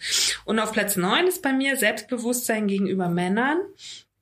Ist auch nur auf Platz neun, weil sozusagen ich daran gearbeitet habe und das ist jetzt, das gibt's gar nicht mehr. Das gibt's aber auch schon zehn Jahre nicht mehr oder 15 Mhm. Jahre nicht mehr. Hat aber in meinen Anfang 20er eine große Rolle gespielt. Und überhaupt auch in meiner Pubertät schon. Mhm. Ich habe immer gedacht, Das habe ich auch, witzigerweise. als junger Mensch, ich bin es nicht wert, dass Männer mich oder als junges Mhm. Mädchen hat es mich immer genervt oder nee, hat hat hab ich, hab ich immer empfunden, weil ich dick bin, äh, kriege ich keinen Freund. Habe ich tatsächlich, würde ich auch in die untere, also würde ich auf die untere. Also jetzt fangen wir mal bei, Platz 8, dann wäre das Okay, jetzt dein Dann ist das mein Platz 8. Habe ich geschrieben als Jugendliche mangelnde Anziehungskraft bei Jungs. Das hat mich damals wirklich belastet, schwerst belastet, weil ich immer, also es war so, ich hatte super viele. Das ist schön. Und vor allen Dingen, ihr müsst sehen, wie Kathi so, es war so, drückt den Teddy und macht hier so. Genau, ich habe den Teddy von meiner Tochter in der Hand und habe den quasi neben mich gesetzt gerade. Sehr energisch. Um zu erzählen, wie es war. Hm? Ich war immer, mich mochten alle. Ich war immer super beliebt, weil ich nie die Fresse gehalten habe, weil ich äh, witzig war, weil ich mich um andere gekümmert habe, weil ich halt einfach, ich war so ein, so ein Typ zum Pferdestehlen. Und das haben auch immer alle Jungs, und das hat mich so, also ich glaube, dass man könnte, man könnte den Punkt in diesem ähm, Satz zusammenfassen, äh, ich möchte dich unbedingt als, Als beste Freundin, Freundin. und du bist mir ein ganz wichtiger Mensch. Aber es war immer so, aber ficken will ich dich nicht. Um es ganz dramatisch zu sagen. Und ich war immer nur, ich war halt da, um zu trösten und ich war da, um äh, irgendwie eine gute Zeit zu haben. Um es war immer alles lustig mit mir. Aber wenn es ernst wurde und ich wollte halt auch angefasst werden und ich wollte, dass mich die Jungs auch küssen wollen und ich wollte, dass man mit mir intim ist und so. Und das war ging halt alles nicht. Und das habe ich immer meinem Körper zugeschrieben. Und ich bin mir auch heute ganz sicher, dass es deswegen war Hm. weil die Erkenntnis, dass der Körper nicht das, ähm, das A und O ist, ich glaube, das kommt bei allen Menschen erst viel später Ja. und in der, in der Pubertät oder beziehungsweise in dieser Jugend, wo Fortpflanzung und äh, eben dieses, dieser, dieser, dieser Sexualtrieb so vorrangig ist. Ja, aber wo auch, du siehst ja immer dieses, diese Mädchen und Jungs, die begehrt werden. Das Ja, sind ja immer wo- gleiche Körperschemen. Genau, so, und wo ne? aber auch eben das, äh, das, äh, das Ansehen in einer Gesellschaft noch so eine ganz große Rolle spielt und das halt immer nur gewährleistet ist, wenn du bestimmten Idealen entsprichst, ne? Und wenn du dich aber als Mensch, der das vielleicht auch gar nicht sexuell gar nicht so uncool findet, dich aber dann mit jemandem so auch spannend, weil das auch Thema in diesem Buch ist nochmal, ne? Dich aber dann mit jemandem abgibst, der in diesem Ideal nicht so entspricht, dich das sofort selber mit abwertet, Ja. Ne? Dann ist das so, ähm, dann lässt du das lieber gleich. Und, und so war es halt irgendwie gefühlt immer und das hat mich total genervt. Also weil das, da ist genervt sogar schon zu wenig, das hat mich wirklich krass belastet damals. Aber ich glaube auch, da, da gibt es so eine Art wie Resonanz. Dadurch, dass wir uns so äh, zurückgenommen haben auch oder zurückgesetzt gefühlt haben und haben wir uns auch zurückgenommen und haben gar keine Chance manchen Jungs gegeben. Weil, also für mich, mir, mich hat das, mir hat das, mich, mir hat das mal die Augen geöffnet, als ich einen ehemaligen Mitbewohner traf. mh, 15 Jahre später, von Anfang, also da war ich 20 oder 19. Und der hat mal, zu, der hat ganz klar zu mir gesagt, du wolltest ja niemanden. So. Mhm. Und dich wollten alle. So hat er das, ne? Mhm. So von den Jungs, mit denen ich hier im Haus zusammen gelebt habe. Und er hat ganz klar gesagt, ich habe ausgestrahlt, du wolltest niemanden. Okay. Und darum habe ich, denke ich, Wurde mir auch schon gespiegelt, aber, aber, na, aber darum denke ich, da, wenn du selbst ne, so eine, eine Meinung hast, die so fest ist, Mhm. dann ist das nämlich eine, eine doppelte Ja, ja, Geschichte, ich denke Resonanz halt, ne? Weil dann, ich habe ja auch, ich habe wirklich, bis ich Ende 20 war, niemanden an mich rangelassen, in keinster Form so. Also so richtig halt, also nicht, nicht sexuell, das meine ich gar nicht, aber so richtig an mich, weil ich noch so im Struggle mit mir war. Ich habe mich erst mal gefunden, so. Na, ich hätte das schon gewollt. Also ich, ich hatte schon, ähm, also ich hatte vor allem Bock auf diese ersten sexuellen Erfahrungen. Ja, also das habe ich auch gemacht, ganz- aber die kann man ja auch anders haben. Ja, aber das ging bei mir halt gar nicht. Mhm. Also gefühlt, weiß ich nicht, ob das ein Ost-West-Unterschied ist, aber Mhm. bei mir ging halt auch nichts. Und ich war damals wirklich eigentlich kein, Ich habe halt die Fäden selber an die Hand genommen. Oder die, ich habe halt mir Männer gesucht. Ja, aber irgendwie, das, weiß ich nicht, vielleicht war ich damals auch einfach zu schüchtern oder weiß ich nicht. Bei mir ging das erst Anfang 20 los. Da hatte ich dann für mich selber so genug auch den Wunsch und habe das dann auch ausgelebt. Und man muss dazu sagen, damals kam dann auch, äh, war dann Internet weiter verfügbar und da ging das mit dem Online-Dating und sowas los. War noch super verpönt, aber ähm, Habe ich doch, habe ich schon mal erzählt, erzähle ich jetzt mal kurz. Meine ersten Sexu oder also meine ersten sexuellen Erlebnisse hatte ich relativ normal, sag ich mal. Aber dann, als ich 19, 20 war und hier in Leipzig, habe ich mir überlegt, okay, wie komme ich jetzt zu Sex? Weil das war das Wichtigste in dem Moment für mich. und dann habe ich mir nämlich am Zeitungsstand eine Praline gekauft. Also hier keine Pralinen, sondern die Praline, ja. so eine Sexzeitschrift oder so. Mhm. Ja, also so eine Erotikzeitschrift. Und da gab's halt Anzeigen Und dann habe ich eine Anzeige geschaltet. Und dann habe ich wirklich wochenlang tausende Briefe gekriegt, oder hunderte. Also ganz schön viele. Sogar aus dem Gefängnis. Das war echt witzig. sehr lustig. Und dann habe ich mich nach und nach mit den Männern von die, aus diesen Briefen getroffen. Also das war sozusagen noch vor Online-Dating halt Mhm. irgendwie. Und äh, finde ich immer noch mega spannend, was da damals alles schon, was man damals für Menschen kennengelernt hat, sozusagen. Auch, wenn- stell dir vor, Männer, die einer Frau oder ein Mädchen antworten, die 20 ist und Sex sucht. Das ist ja auch ein bisschen ab, abgefahren, oder? Ja, ja. So, irgendwie. Also ich habe damals explizit Sex gesucht und auch gefunden. So, und das hat gut geklappt. Aber das war tatsächlich bei mir nie so. Also ich habe nie explizit nur Sex gesucht. Ich habe schon immer irgendwie eine Beziehung gesucht, habe dann häufig nur Sex gefunden und das war auch okay. so. Ja. ähm, aber das war dann erst später, weil so in dieser jugendlichen Phase, wo das, wo die Leute so anfangen, so mit 15, 16, da war, ging halt bei mir gar nichts und es hat mich hart frustriert. Ja, da ging bei mir auch nichts, aber eher, weil ich noch ein Kind war, würde ich sagen. Ja, ich, naja, so, ich sag mal so ab 16, 17 wollte ich schon gerne auch, aber da ging halt nicht so.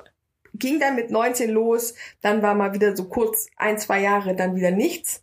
Und dann habe ich richtig durchgedreht. So, dann, da, da habe ich dann aufgeholt, sag ich immer Ja. gerne. Aber gut, das ist jetzt mein, das ist mein Platz 8, weil einfach das heute gar keine Rolle mehr spielt. A, finde ich es nicht mehr so wichtig, irgendwie von allen Typen geil gefunden zu werden. Und ich bin mir auch über meine Wirkung auf Männer durchaus auch bewusst. Also sie ist nicht so schlecht, wie man, wie ich das damals gedacht habe. Ja, ich habe ein ganz anderes Selbstbewusstsein für und gegen Menschen. Nee, für Menschen, sagt man, ne? Nicht gegen. Und deswegen, das spielt für mich auch keine Rolle, war aber eine, in meiner äh, Historie ein wichtiges Thema. Bei mir auf der, Pla äh, auf der Platz 8, bei mir auf Platz 8 das Wasser in den Beinen. Das ist ja bei mir ein ziemlich neues Problem. Habe ich gerade vorhin erzählt, seitdem ich 40 bin, ist das irgendwie. Und oh, es nervt mich im Sommer echt hart. Deswegen ist es auf Platz 8 jetzt, weil es noch ein neues Problem ist. Und ich auch ein bisschen daran arbeite, das wieder loszuwerden. Ähm, aber es ist an, ich weiß auch, es hat, glaube ich, also ich habe jetzt schon rausgefunden, es hat zwei Zugänge, also Hitze und Wärme und auch da, wo man sich in seiner Periode befindet. Also je nachdem ist es auch unterschiedlich. Und es ist wahrscheinlich bei uns auch ein Familiending, ähm, weil andere Familienmitglieder haben das auch, aber nicht so schlimm. Ähm, und das ist halt einfach, das ist halt unangenehm, ne? wenn das Wasser sozusagen in die Beine fließt und dann nicht ordentlich abfließt. So. Ähm, ist nicht gefährlich, habe das alles schon ein bisschen gecheckt irgendwie. habe auch meine Ärztin schon gefragt. Ähm, und ist natürlich irgendwie auch ein ästhetisches Problem. Ne? Weil dann hat man so, ich habe kleine Elefantenfüßchen. Platz 7. Keine Fesseln. Ach süß. Ja, das ist, ähm, ich kann mich noch so daran erinnern. Ich wollte früher unbedingt immer Riemchen-Sandaletten tragen und vor allem auch in der Zeit schon, als ich so viel abgenommen hatte. So, da war so mein, meine, meine Premium-Leistung beim Abnehmen war damals mich auf ähm, 75 Kilo zu diäten. Also beziehungsweise ich habe nicht diätet, ich habe mich einfach auch nur anders ernährt und viel Sport gemacht. Ähm, und aber auch mit 75 Kilo hatte ich keine Fesseln. Also es ist halt einfach, mein Körper hat keine Fesseln, bei mir gehen die Waden in die Füße über, ich kann es nicht ändern. Ja, das stimmt. Und ich habe mir aber trotzdem immer Riemchen-Sandaletten gekauft und es sah halt einfach immer scheiße aus. Und mein Vater hat immer gesagt, so von wegen, es ist schon, mein Vater hat zu mir gesagt, es ist schon erstaunlich, wie du deine Elefantenfüße immer wieder in so Riemchen-Sandaletten gequetscht kriegst. Und das hat mich so verletzt, weil Oh, Das ich so, aber wow, wie können denn Väter Weil- sowas sagen? Ich verstehe sowas gar Und nicht. weil ich so unglaublich gerne schöne Fesseln hätte, weil ich das so, weil ich finde ein, ich finde Beine so schön. Das sind so Mhm. schöne Körperteile und meine Beine sehen halt echt einfach aus. aber sie wie, sind sehr besonders. wie Pfähle. Ja, aber, Und das ist aber mittlerweile, wie gesagt, weil ich ja mein, weil ich mittlerweile in der Körperakzeptanz deutlich weiter bin und auch Body, meine Bodyliebe. auch meine, äh, meine nicht vorhandenen Fesseln mittlerweile akzeptiere und mag, äh, ist es nur auf Platz sieben. Ja, sehr schön.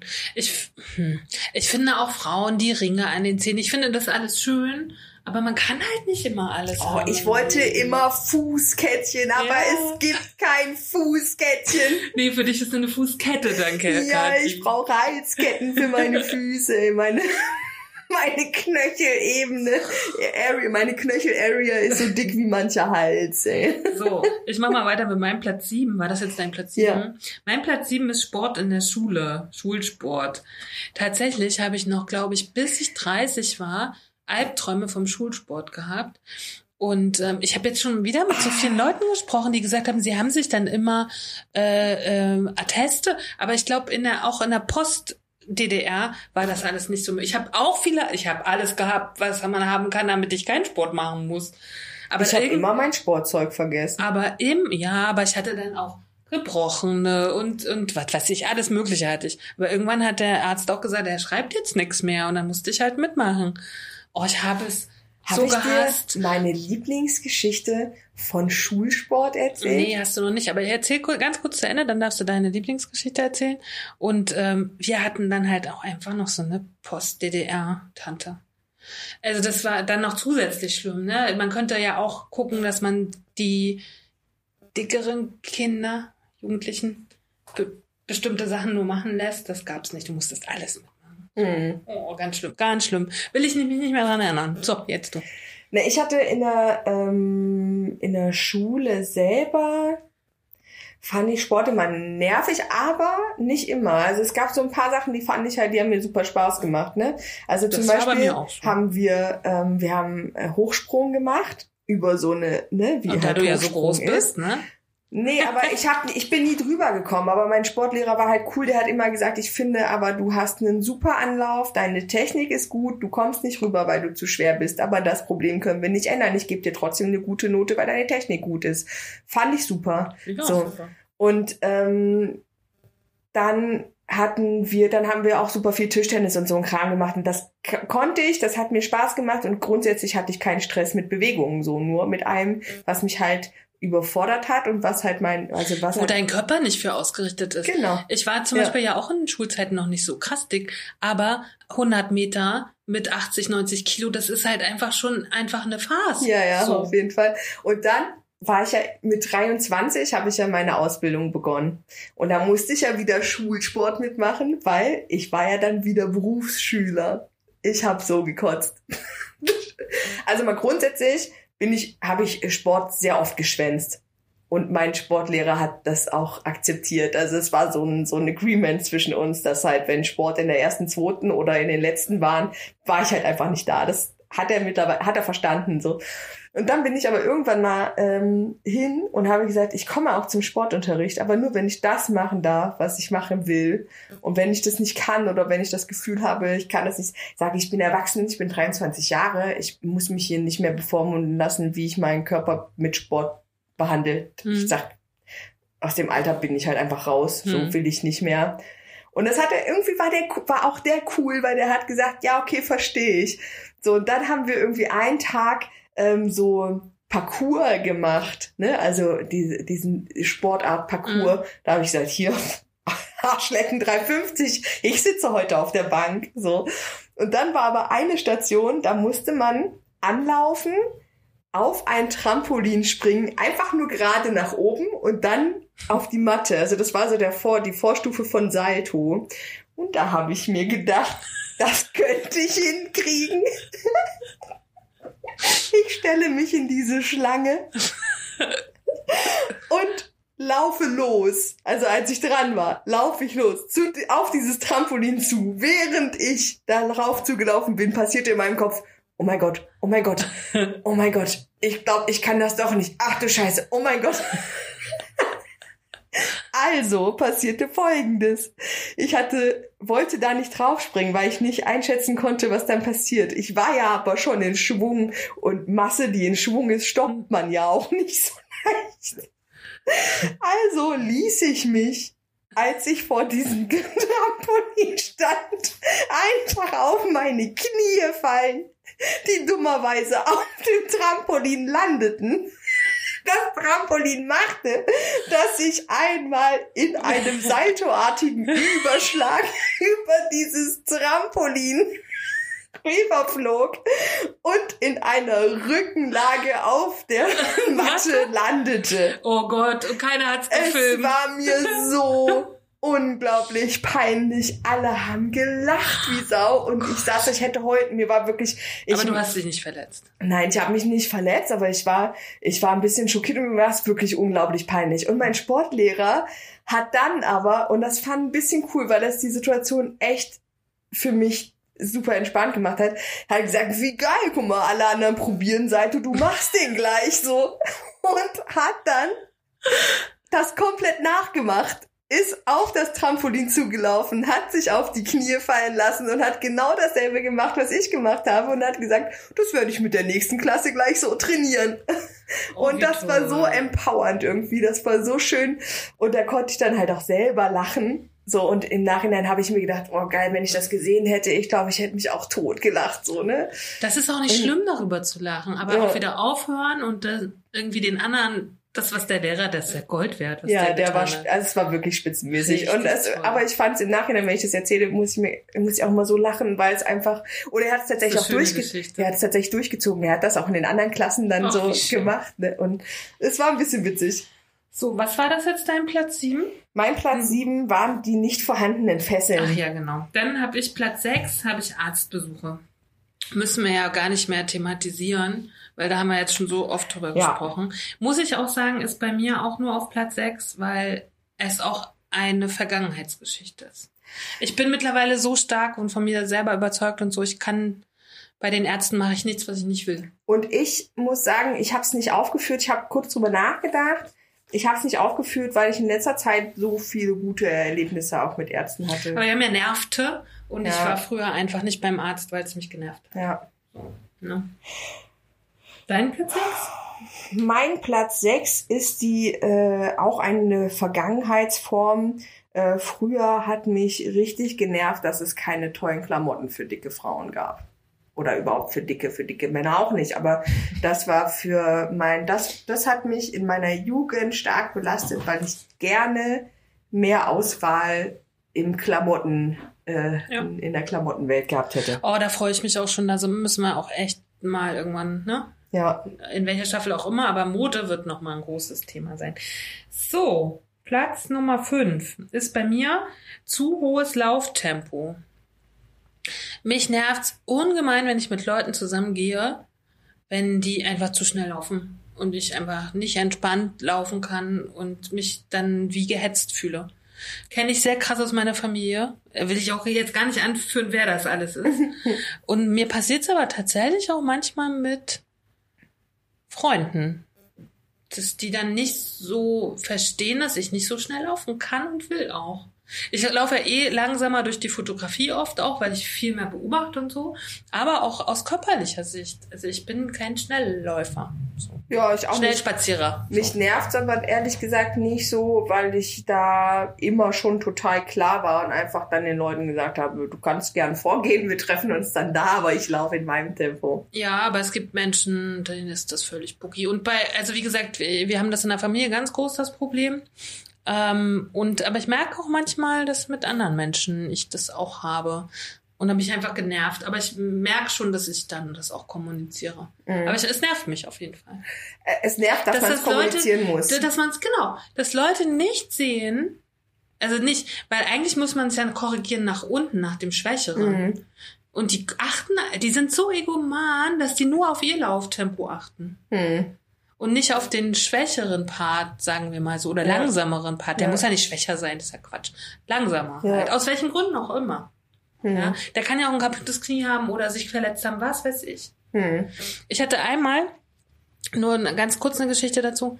Ich hatte Besuch von meiner Familie und meine Mutter ist schneller oben als ich kein Problem. Meine Tante, ihre Schwester auch. Meine Tante hat aber einen Mann, der sehr langsam gehen muss, weil er ein Herzproblem hat. Wer ist letztendlich auf jeder Treppe stehen geblieben und hat auf ihn gewartet? Ich. Und die beiden Schwestern waren schon oben. Hm. Wo ich gedacht habe, wie egoistisch seid denn ihr? Hm. So. Weil wie bescheuert ist das für den einen, hinterher zu hechten? Ja. Anstatt, wenn alle vier, die da hochgehen, immer schön gewartet hätten, hätte ich es halt cool gefunden. So. Ja. Ne? Und wir haben halt jetzt die Lösung gefunden. Ich mit meinen Freunden oder auch mit meinem Freund, sage ich immer, geht vor. So, dann bin ich, gehe ich entspannt hinterher. Ne, aber ich, ich bin der Meinung, man sollte das Lauftempo, ob's, egal ob es Treppen sind oder äh, so, immer an einem, dem Schwächeren orientieren. Oder dem, dem ich habe schon mehr schwach, ich meine langsamer. Ja. So. Ja, und äh, ja, außer es ist halt so kommuniziert, wie ihr das macht, weil manchmal stresst es mich mehr, wenn dann jemand so, Das stimmt. ne, Das so extra langsam läuft, dann denke ich immer so, boah. Ja, weil man, aber da hast du wieder das Gefühl der Schwäche, der macht das jetzt nur für mich. Ja, genau. Und so. Und deswegen finde ich das dann in dem Moment ganz cool, wenn man einfach sagt, du, also ich gehe auch immer grundsätzlich, wenn wir irgendwo ankommen, dann sage ich immer zu einem, geht mal bitte vor. Ich komme in meinem Tempo hinterher, aber ich brauche für Treppen einfach Wie länger. genau, das machen wir ja auch. Aber wenn das nicht kommuniziert ist und solche Situationen gibt es auch genug, kann man es halt auch mal anders lösen. So, ne? Ja, aber ich kommuniziere, also das ist für mich schon so der Klassiker. Also ich stelle mich immer schon ganz hinten in die Schlange, wenn es um sowas geht. Und wenn dann irgendjemand warten will, sage ich immer schon, nee, muss nicht Ja, warten. aber man ich kann doch auch mit, mal- weiß ich, erinnere mich an meine Großmutter, die immer sehr langsam nur noch Treppen runterlief und so. Da habe ich auch immer gewartet. Das hat mir überhaupt nicht wehgetan, so als ich jünger war. Nee, aber ich so. finde, man muss trotzdem drüber reden, weil manchmal setzt man denjenigen, der langsam Ja, ist, dann stimmt. auch noch unter Druck, stimmt, weißt du, stimmt. wenn man so wartet. Wenn das so ein wohlwollendes Warten ist und dass man sagt, komm, ich nehme dir das noch ab Wir haben und Zeit nebenher halt ein bisschen irgendwie, quatscht, so, dann ist das, glaube ich, okay. Aber wenn dann jemand so super gestresst neben dir steht, einfach weil so schon mit wippendem Bein, weil der eigentlich hoch will und äh, du hast dann das Gefühl, du, du bist jetzt auch noch dem eine Last am Eine Bremse. Ne, so ein Klotz am Bein, Ja. weil du jetzt einmal nicht so schnell Ja. kannst, dann soll der lieber gehen Ja, das und stimmt. äh, mich in meinem Tempo nachkommen lassen, als dass ich dann noch das Gefühl habe, ich muss mich jetzt extra beeilen, weil der jetzt auch noch zwungenermaßen warten muss. So. Ja. So, das war mein fünf. Dein fünf? Ähm, äh, dass man, also ich habe hier geschrieben, Fähigkeiten, Punkt, Punkt, Punkt, hält das Material. So, mich nervt ganz oft, dass ich so darüber, dass ich, ich hatte so eine ganz klassische Situation, da hat mich ein Freund angeschrieben, hat gesagt, hey, wir haben was geplant als Geburtstagsüberraschung für meinen Freund. Ähm, und zwar möchten wir mit dem Schlauchboot ähm, die, ich glaube, es war die Mulde runterpaddeln von da nach da. Äh, hast du Lust, damit zu kommen? Und da habe ich gesagt, oh, äh, prinzipiell schon. Ich weiß aber nicht, ob mich das Schlauchboot aushält. Da musst du bitte vorher mal fragen, auf wie viel Kilogramm das und das ausgelegt ist. Genauso äh, wollte ich mal, dass ich mal irgendwie so, so Kajak oder so ein Kram. Und da habe ich immer Angst, dass, dass ich das, ma- die, die Belastung des Materials überschreite. Und das nervt mich ungemein, dass ich immer über sowas nachdenken Mhm. muss oder dass das immer der erste Gedanke, also es bremst mich so, Ja. weil ich für so viele Sachen so Bock hätte und auch äh, einfach Bock hätte, sowas auszutesten. Es bremst mich so oft einfach, dass ich mir denke, kann ich das überhaupt? Ne? Kann ich das? Hält mich das Material aus? Ähm, sind die oder äh, irgendwelche Fahrgeschäfte fahren? So passe ich in den Sitz? Ist es für mein Gewicht ausgelegt? Ist das Risiko für mich da höher? So solche Geschichten. Das das nervt mich, weil das so, weil das einem auch immer so seine Unzulänglichkeit wieder vor Augen führt oder beziehungsweise die Nicht-Angepasstheit der Gesellschaft auf Andersartigkeit. Ja. Ja, muss ich eigentlich, ja, stimmt. Ja, stimmt. So, mein Platz 4 ist Schwitzen. äh, Hab ich auch.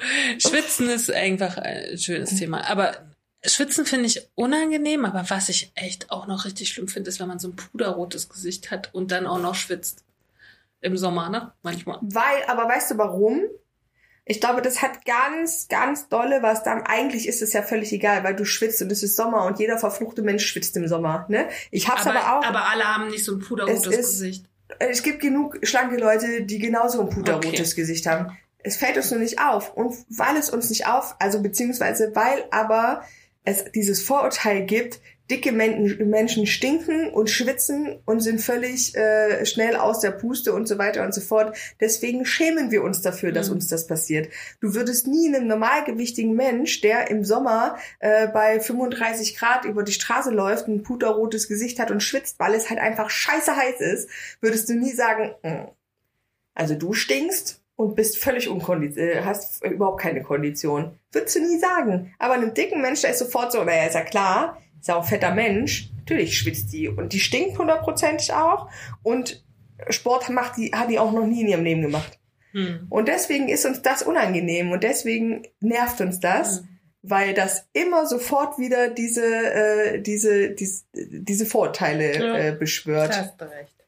Ist bei mir aber tatsächlich auch auf diesem Platz. Schön. Weil es ist, es nervt mich häufig einfach, weil es mich auch so, ich fühle mich dann so unwohl, weil alles klebt. Du kannst deine, also du musst dir überlegen, gehe ich jetzt auf Toilette oder nicht? Weil wenn ich jetzt einmal die Hose unten habe, kriege ich die nie wieder in den Sitz, wie sie gerade gesehen. Also jetzt gerade ist angenehm, wie ich sie anhab, ziehe ich sie einmal aus, kriege ich sie nie wieder so weit nach oben. Oh ja, oder wenn man sich umziehen dann muss Ja. ne? und alles ist nass. Oh, ganz Ja. schön.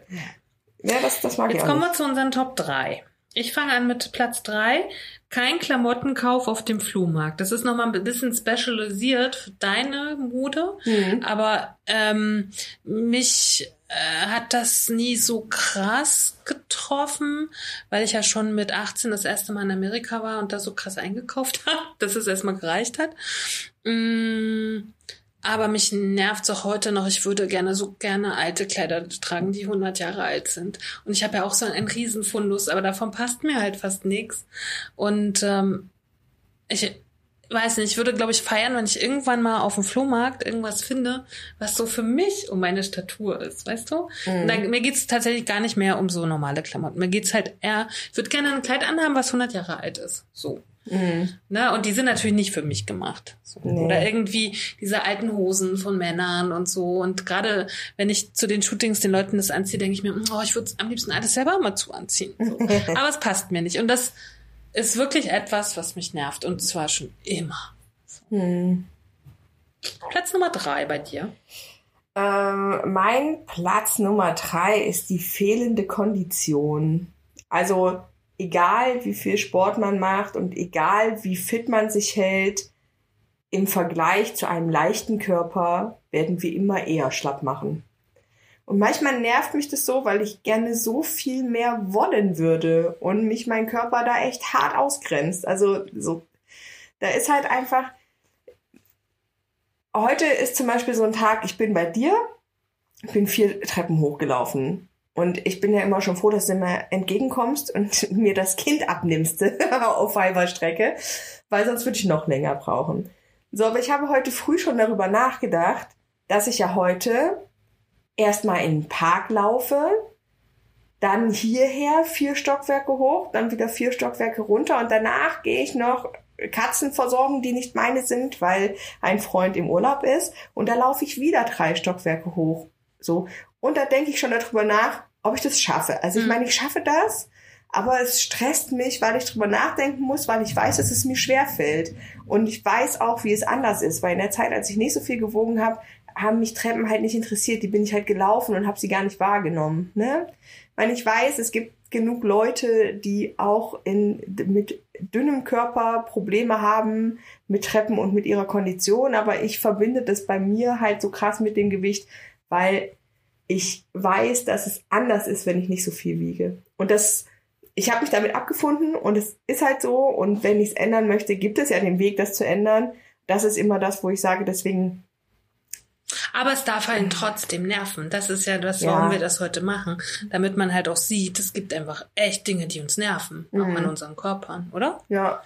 So, ich habe auf Platz, wir kommen zur zwei. Ich habe, da habe ich hier so einen ganzen, ähm, so einen ganzen Lex geschrieben. Zwei ist bei mir zu enge Stühle, Bestuhlung, die äh, zum Beispiel im Flugzeug zu eng ist, Sitzgelegenheiten, von denen man nicht mehr hochkommt und das Nachdenken darüber. Mhm. Also zu enge Stühle, Dauerthema, Mhm. dann aber auch zu enge Sitzgelegenheiten in der Oper, im Theater, Mhm. im Kino, im Flugzeug, was weiß ich so. Ne? So, Es Mhm. wird besser, definitiv, aber gibt es immer noch. Und dann aber auch diese Dinge, es gibt halt einfach Sitzgelegenheiten, aus denen ich nicht mehr hochkomme. Mhm. Oder total schwer. Mhm. So.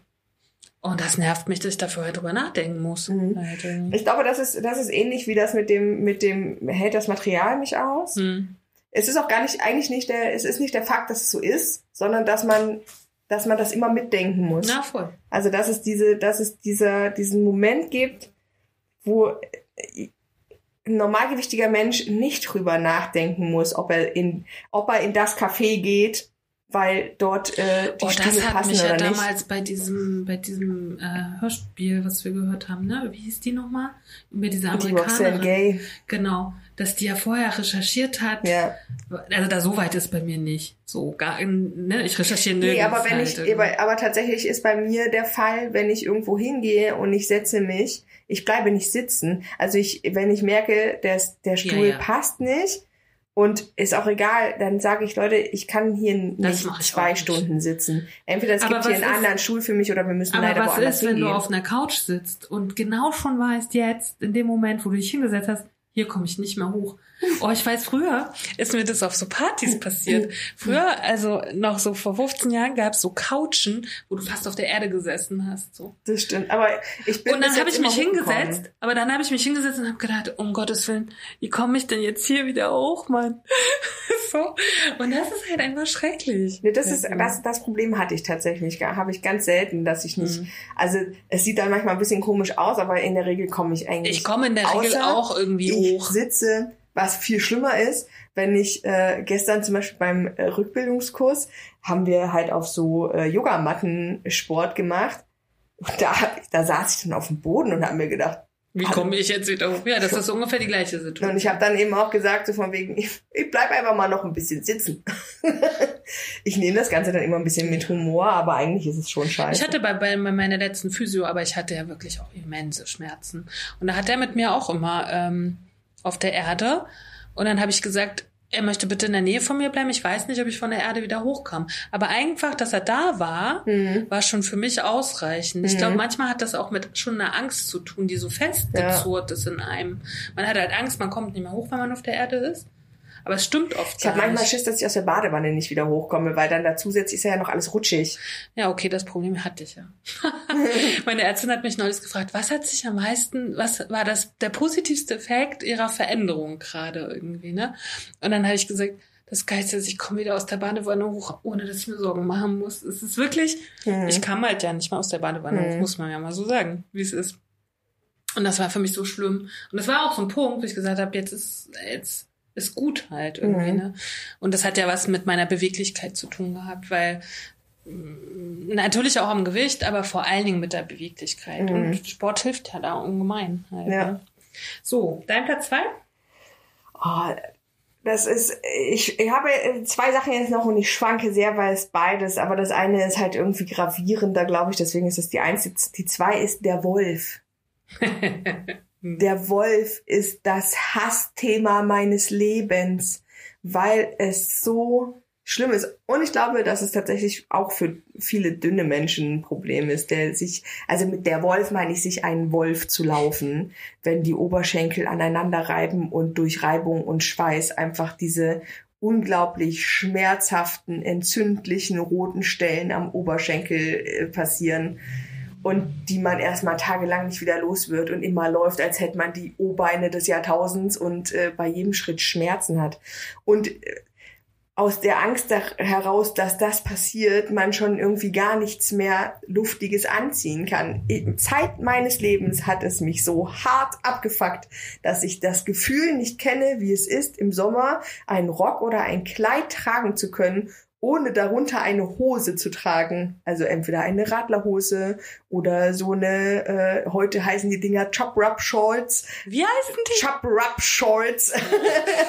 Hab noch nie gehört. Hm. Also äh, dieses, dieses Anti, Mhm. äh, Anti-Reib, also das ist so wie so wie, wie Feinstrumpfhosen Mhm. halt nur als Radler. Hm. Ähm, und das hat mich immer super genervt, weil ich mir denke, man zieht doch einen Rock oder ein Kleid an für den Effekt, dass man sommerlich luftig angezogen ist und nicht schwitzt oder sich einfach mal frei fühlt. So, kenne ich nicht, kenne ich nicht. Ich ziehe ab und zu zu Hause, dass mal, wenn ich nicht, mich nicht viel bewegen muss, ziehe ich mal ein Kleid an, einfach nur so drüber morgens nach dem Aufstehen und denke mir, oh, ist das ein geiles Gefühl. Und sobald ich rausziehe, ziehe ich mir wieder was drunter, weil ich Angst vor diesen Schmerzen habe. Hm. Es ist der größte Abfuck meines Lebens, dass ich das nie erleben Krass, in werde. meiner Liste ist das ja gar nicht drin. Aber haben wir vorhin schon mal kurz drüber gesprochen, aber lustig, dass es auf deiner Liste ist. Ich ziehe halt total gerne Leggings an, so. Auch im Sommer. ich, Ha, deine Tochter ist gerade aufgewacht.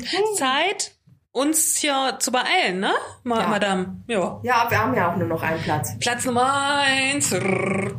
Bei mir sind es die Treppen. Natürlich. Bei mir ist es, ist es das, was wir vorhin schon kurz angesprochen haben, ähm, mit den urteilenden Menschen. Also steht auf der Liste genau aus dem Grund, dass ich jetzt gerade wieder mit meiner mit meiner Mutter diese Erfahrung Ja, gemacht habe mit den auch, Menschen. also das schockiert Und mich das jetzt immer ist- noch irgendwie. Ja, weil und weil sich das halt auch so durchzieht seit meiner Kindheit und dass immer wieder Menschen meinen, sie dürfen ungefragt über meinen Körper urteilen und das ist das, was mich was mich am meisten kaputt gemacht hat, Hm. seelisch immer schon, was bei mir am meisten Unverständnis hervorruft und was ich halt am wenigsten verstehe. Ein Geist. Oder du. Ach so, ist die Tür auf. Ja, und das ist, also das ist unangefochten. Also mit dem Wolf, der Wolf ist halt ungefähr ähnlich nervig, aber, Aber der er Wolf hat, ist nervig. Das ist auch ein schöner Titel, oder? ja, Der Wolf ist nervig. Der Wolf ist nervig. Ja. Aber mit, also es, hat, es, weil ich glaube, dass das mit den urteilenden Menschen ein ges gesamtgesellschaftliches Problem ist und nicht nur ein, nicht nur ein körperliches, sondern eins, was einen wirklich viel tiefer belastet und, und mehr Aber ich muss sagen, grundsätzlich, ich weiß nicht, das ist mein ganz subjektives Gefühl, aber dir passieren immer so schlimme Geschichten, auch deine Arztgeschichten und alles so. Ich erlebe gar nicht so schlimme Geschichten oft. Hm. Also ich erlebe schon auch, äh, natürlich, je, jeder dicke Mensch hat irgendwann mal, oder jeder dicke Frau, was auch immer, hat mal Ausgrenzung und Mobbing erfahren. Aber deine Geschichten sind immer so, wo ich denke, so, Ja, und vor allem ist Mann. immer, immer das, das Krasse ist, ich, äh, ich, ich raffe immer erst so viel später, dass das eigentlich so schlimm ist, ne? Ja, aber das weil habe ich ja sich- schon mal zu dir gesagt. weil man sich so schlimm mit deiner Mutter gewöhnt schon hat, ne? Ja, aber weißt du noch? Ja. Gewisse Dinge, die wir zusammen mit deiner Mutter erlebt haben, empfand ich so schlimm Mhm. und du erstmal gar nicht. Ja. Und dann habe ich dich ja erstmal drauf angesprochen. Ja, weißt ja. du, wie ich meine? So. Ja, sind so, weil ich, für mich ist das schon so Alltag, ja. Mhm. Also, dass Menschen. Aber schlimm, dass sowas Alltag ist, Mann. Ja. Schlimm. Ja. Und ich wollte nur noch mal zu den Treppen sagen. Ähm, für mich ist es wirklich, sind, ist lustig, versuche mich immer dran zu erinnern, wie es früher war, weil ich bin im fünften Stock aufgewachsen, da habe ich natürlich Treppen überhaupt nicht so empfunden. So. Mhm.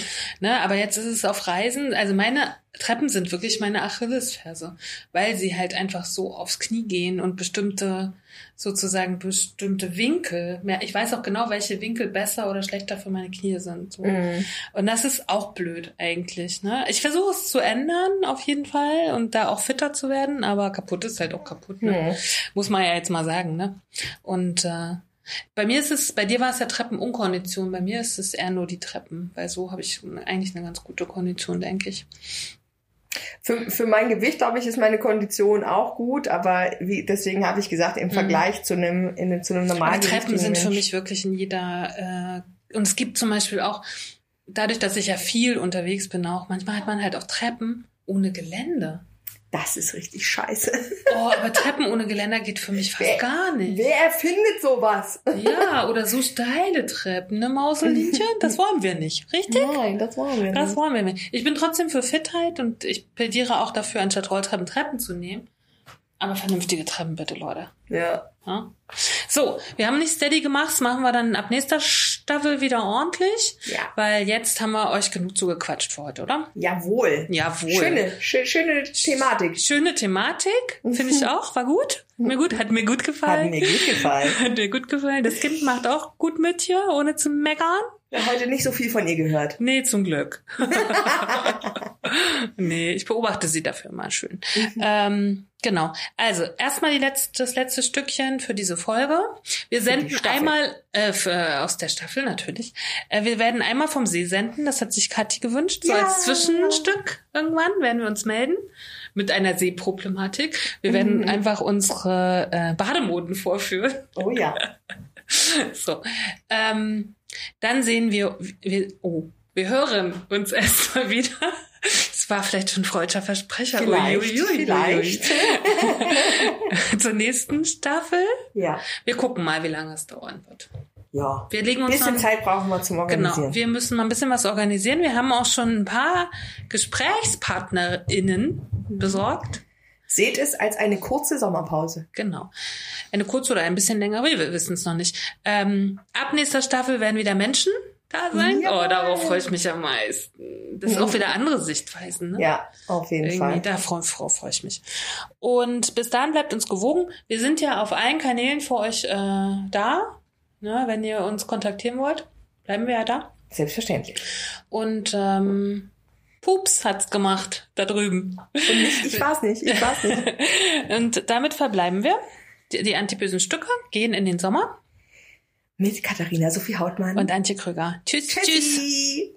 Cause not eating cake's not gonna help. What helps us is a riot. Cause honey, did you ever notice the dying diet? Not eating cake's not gonna help. What helps us is a riot.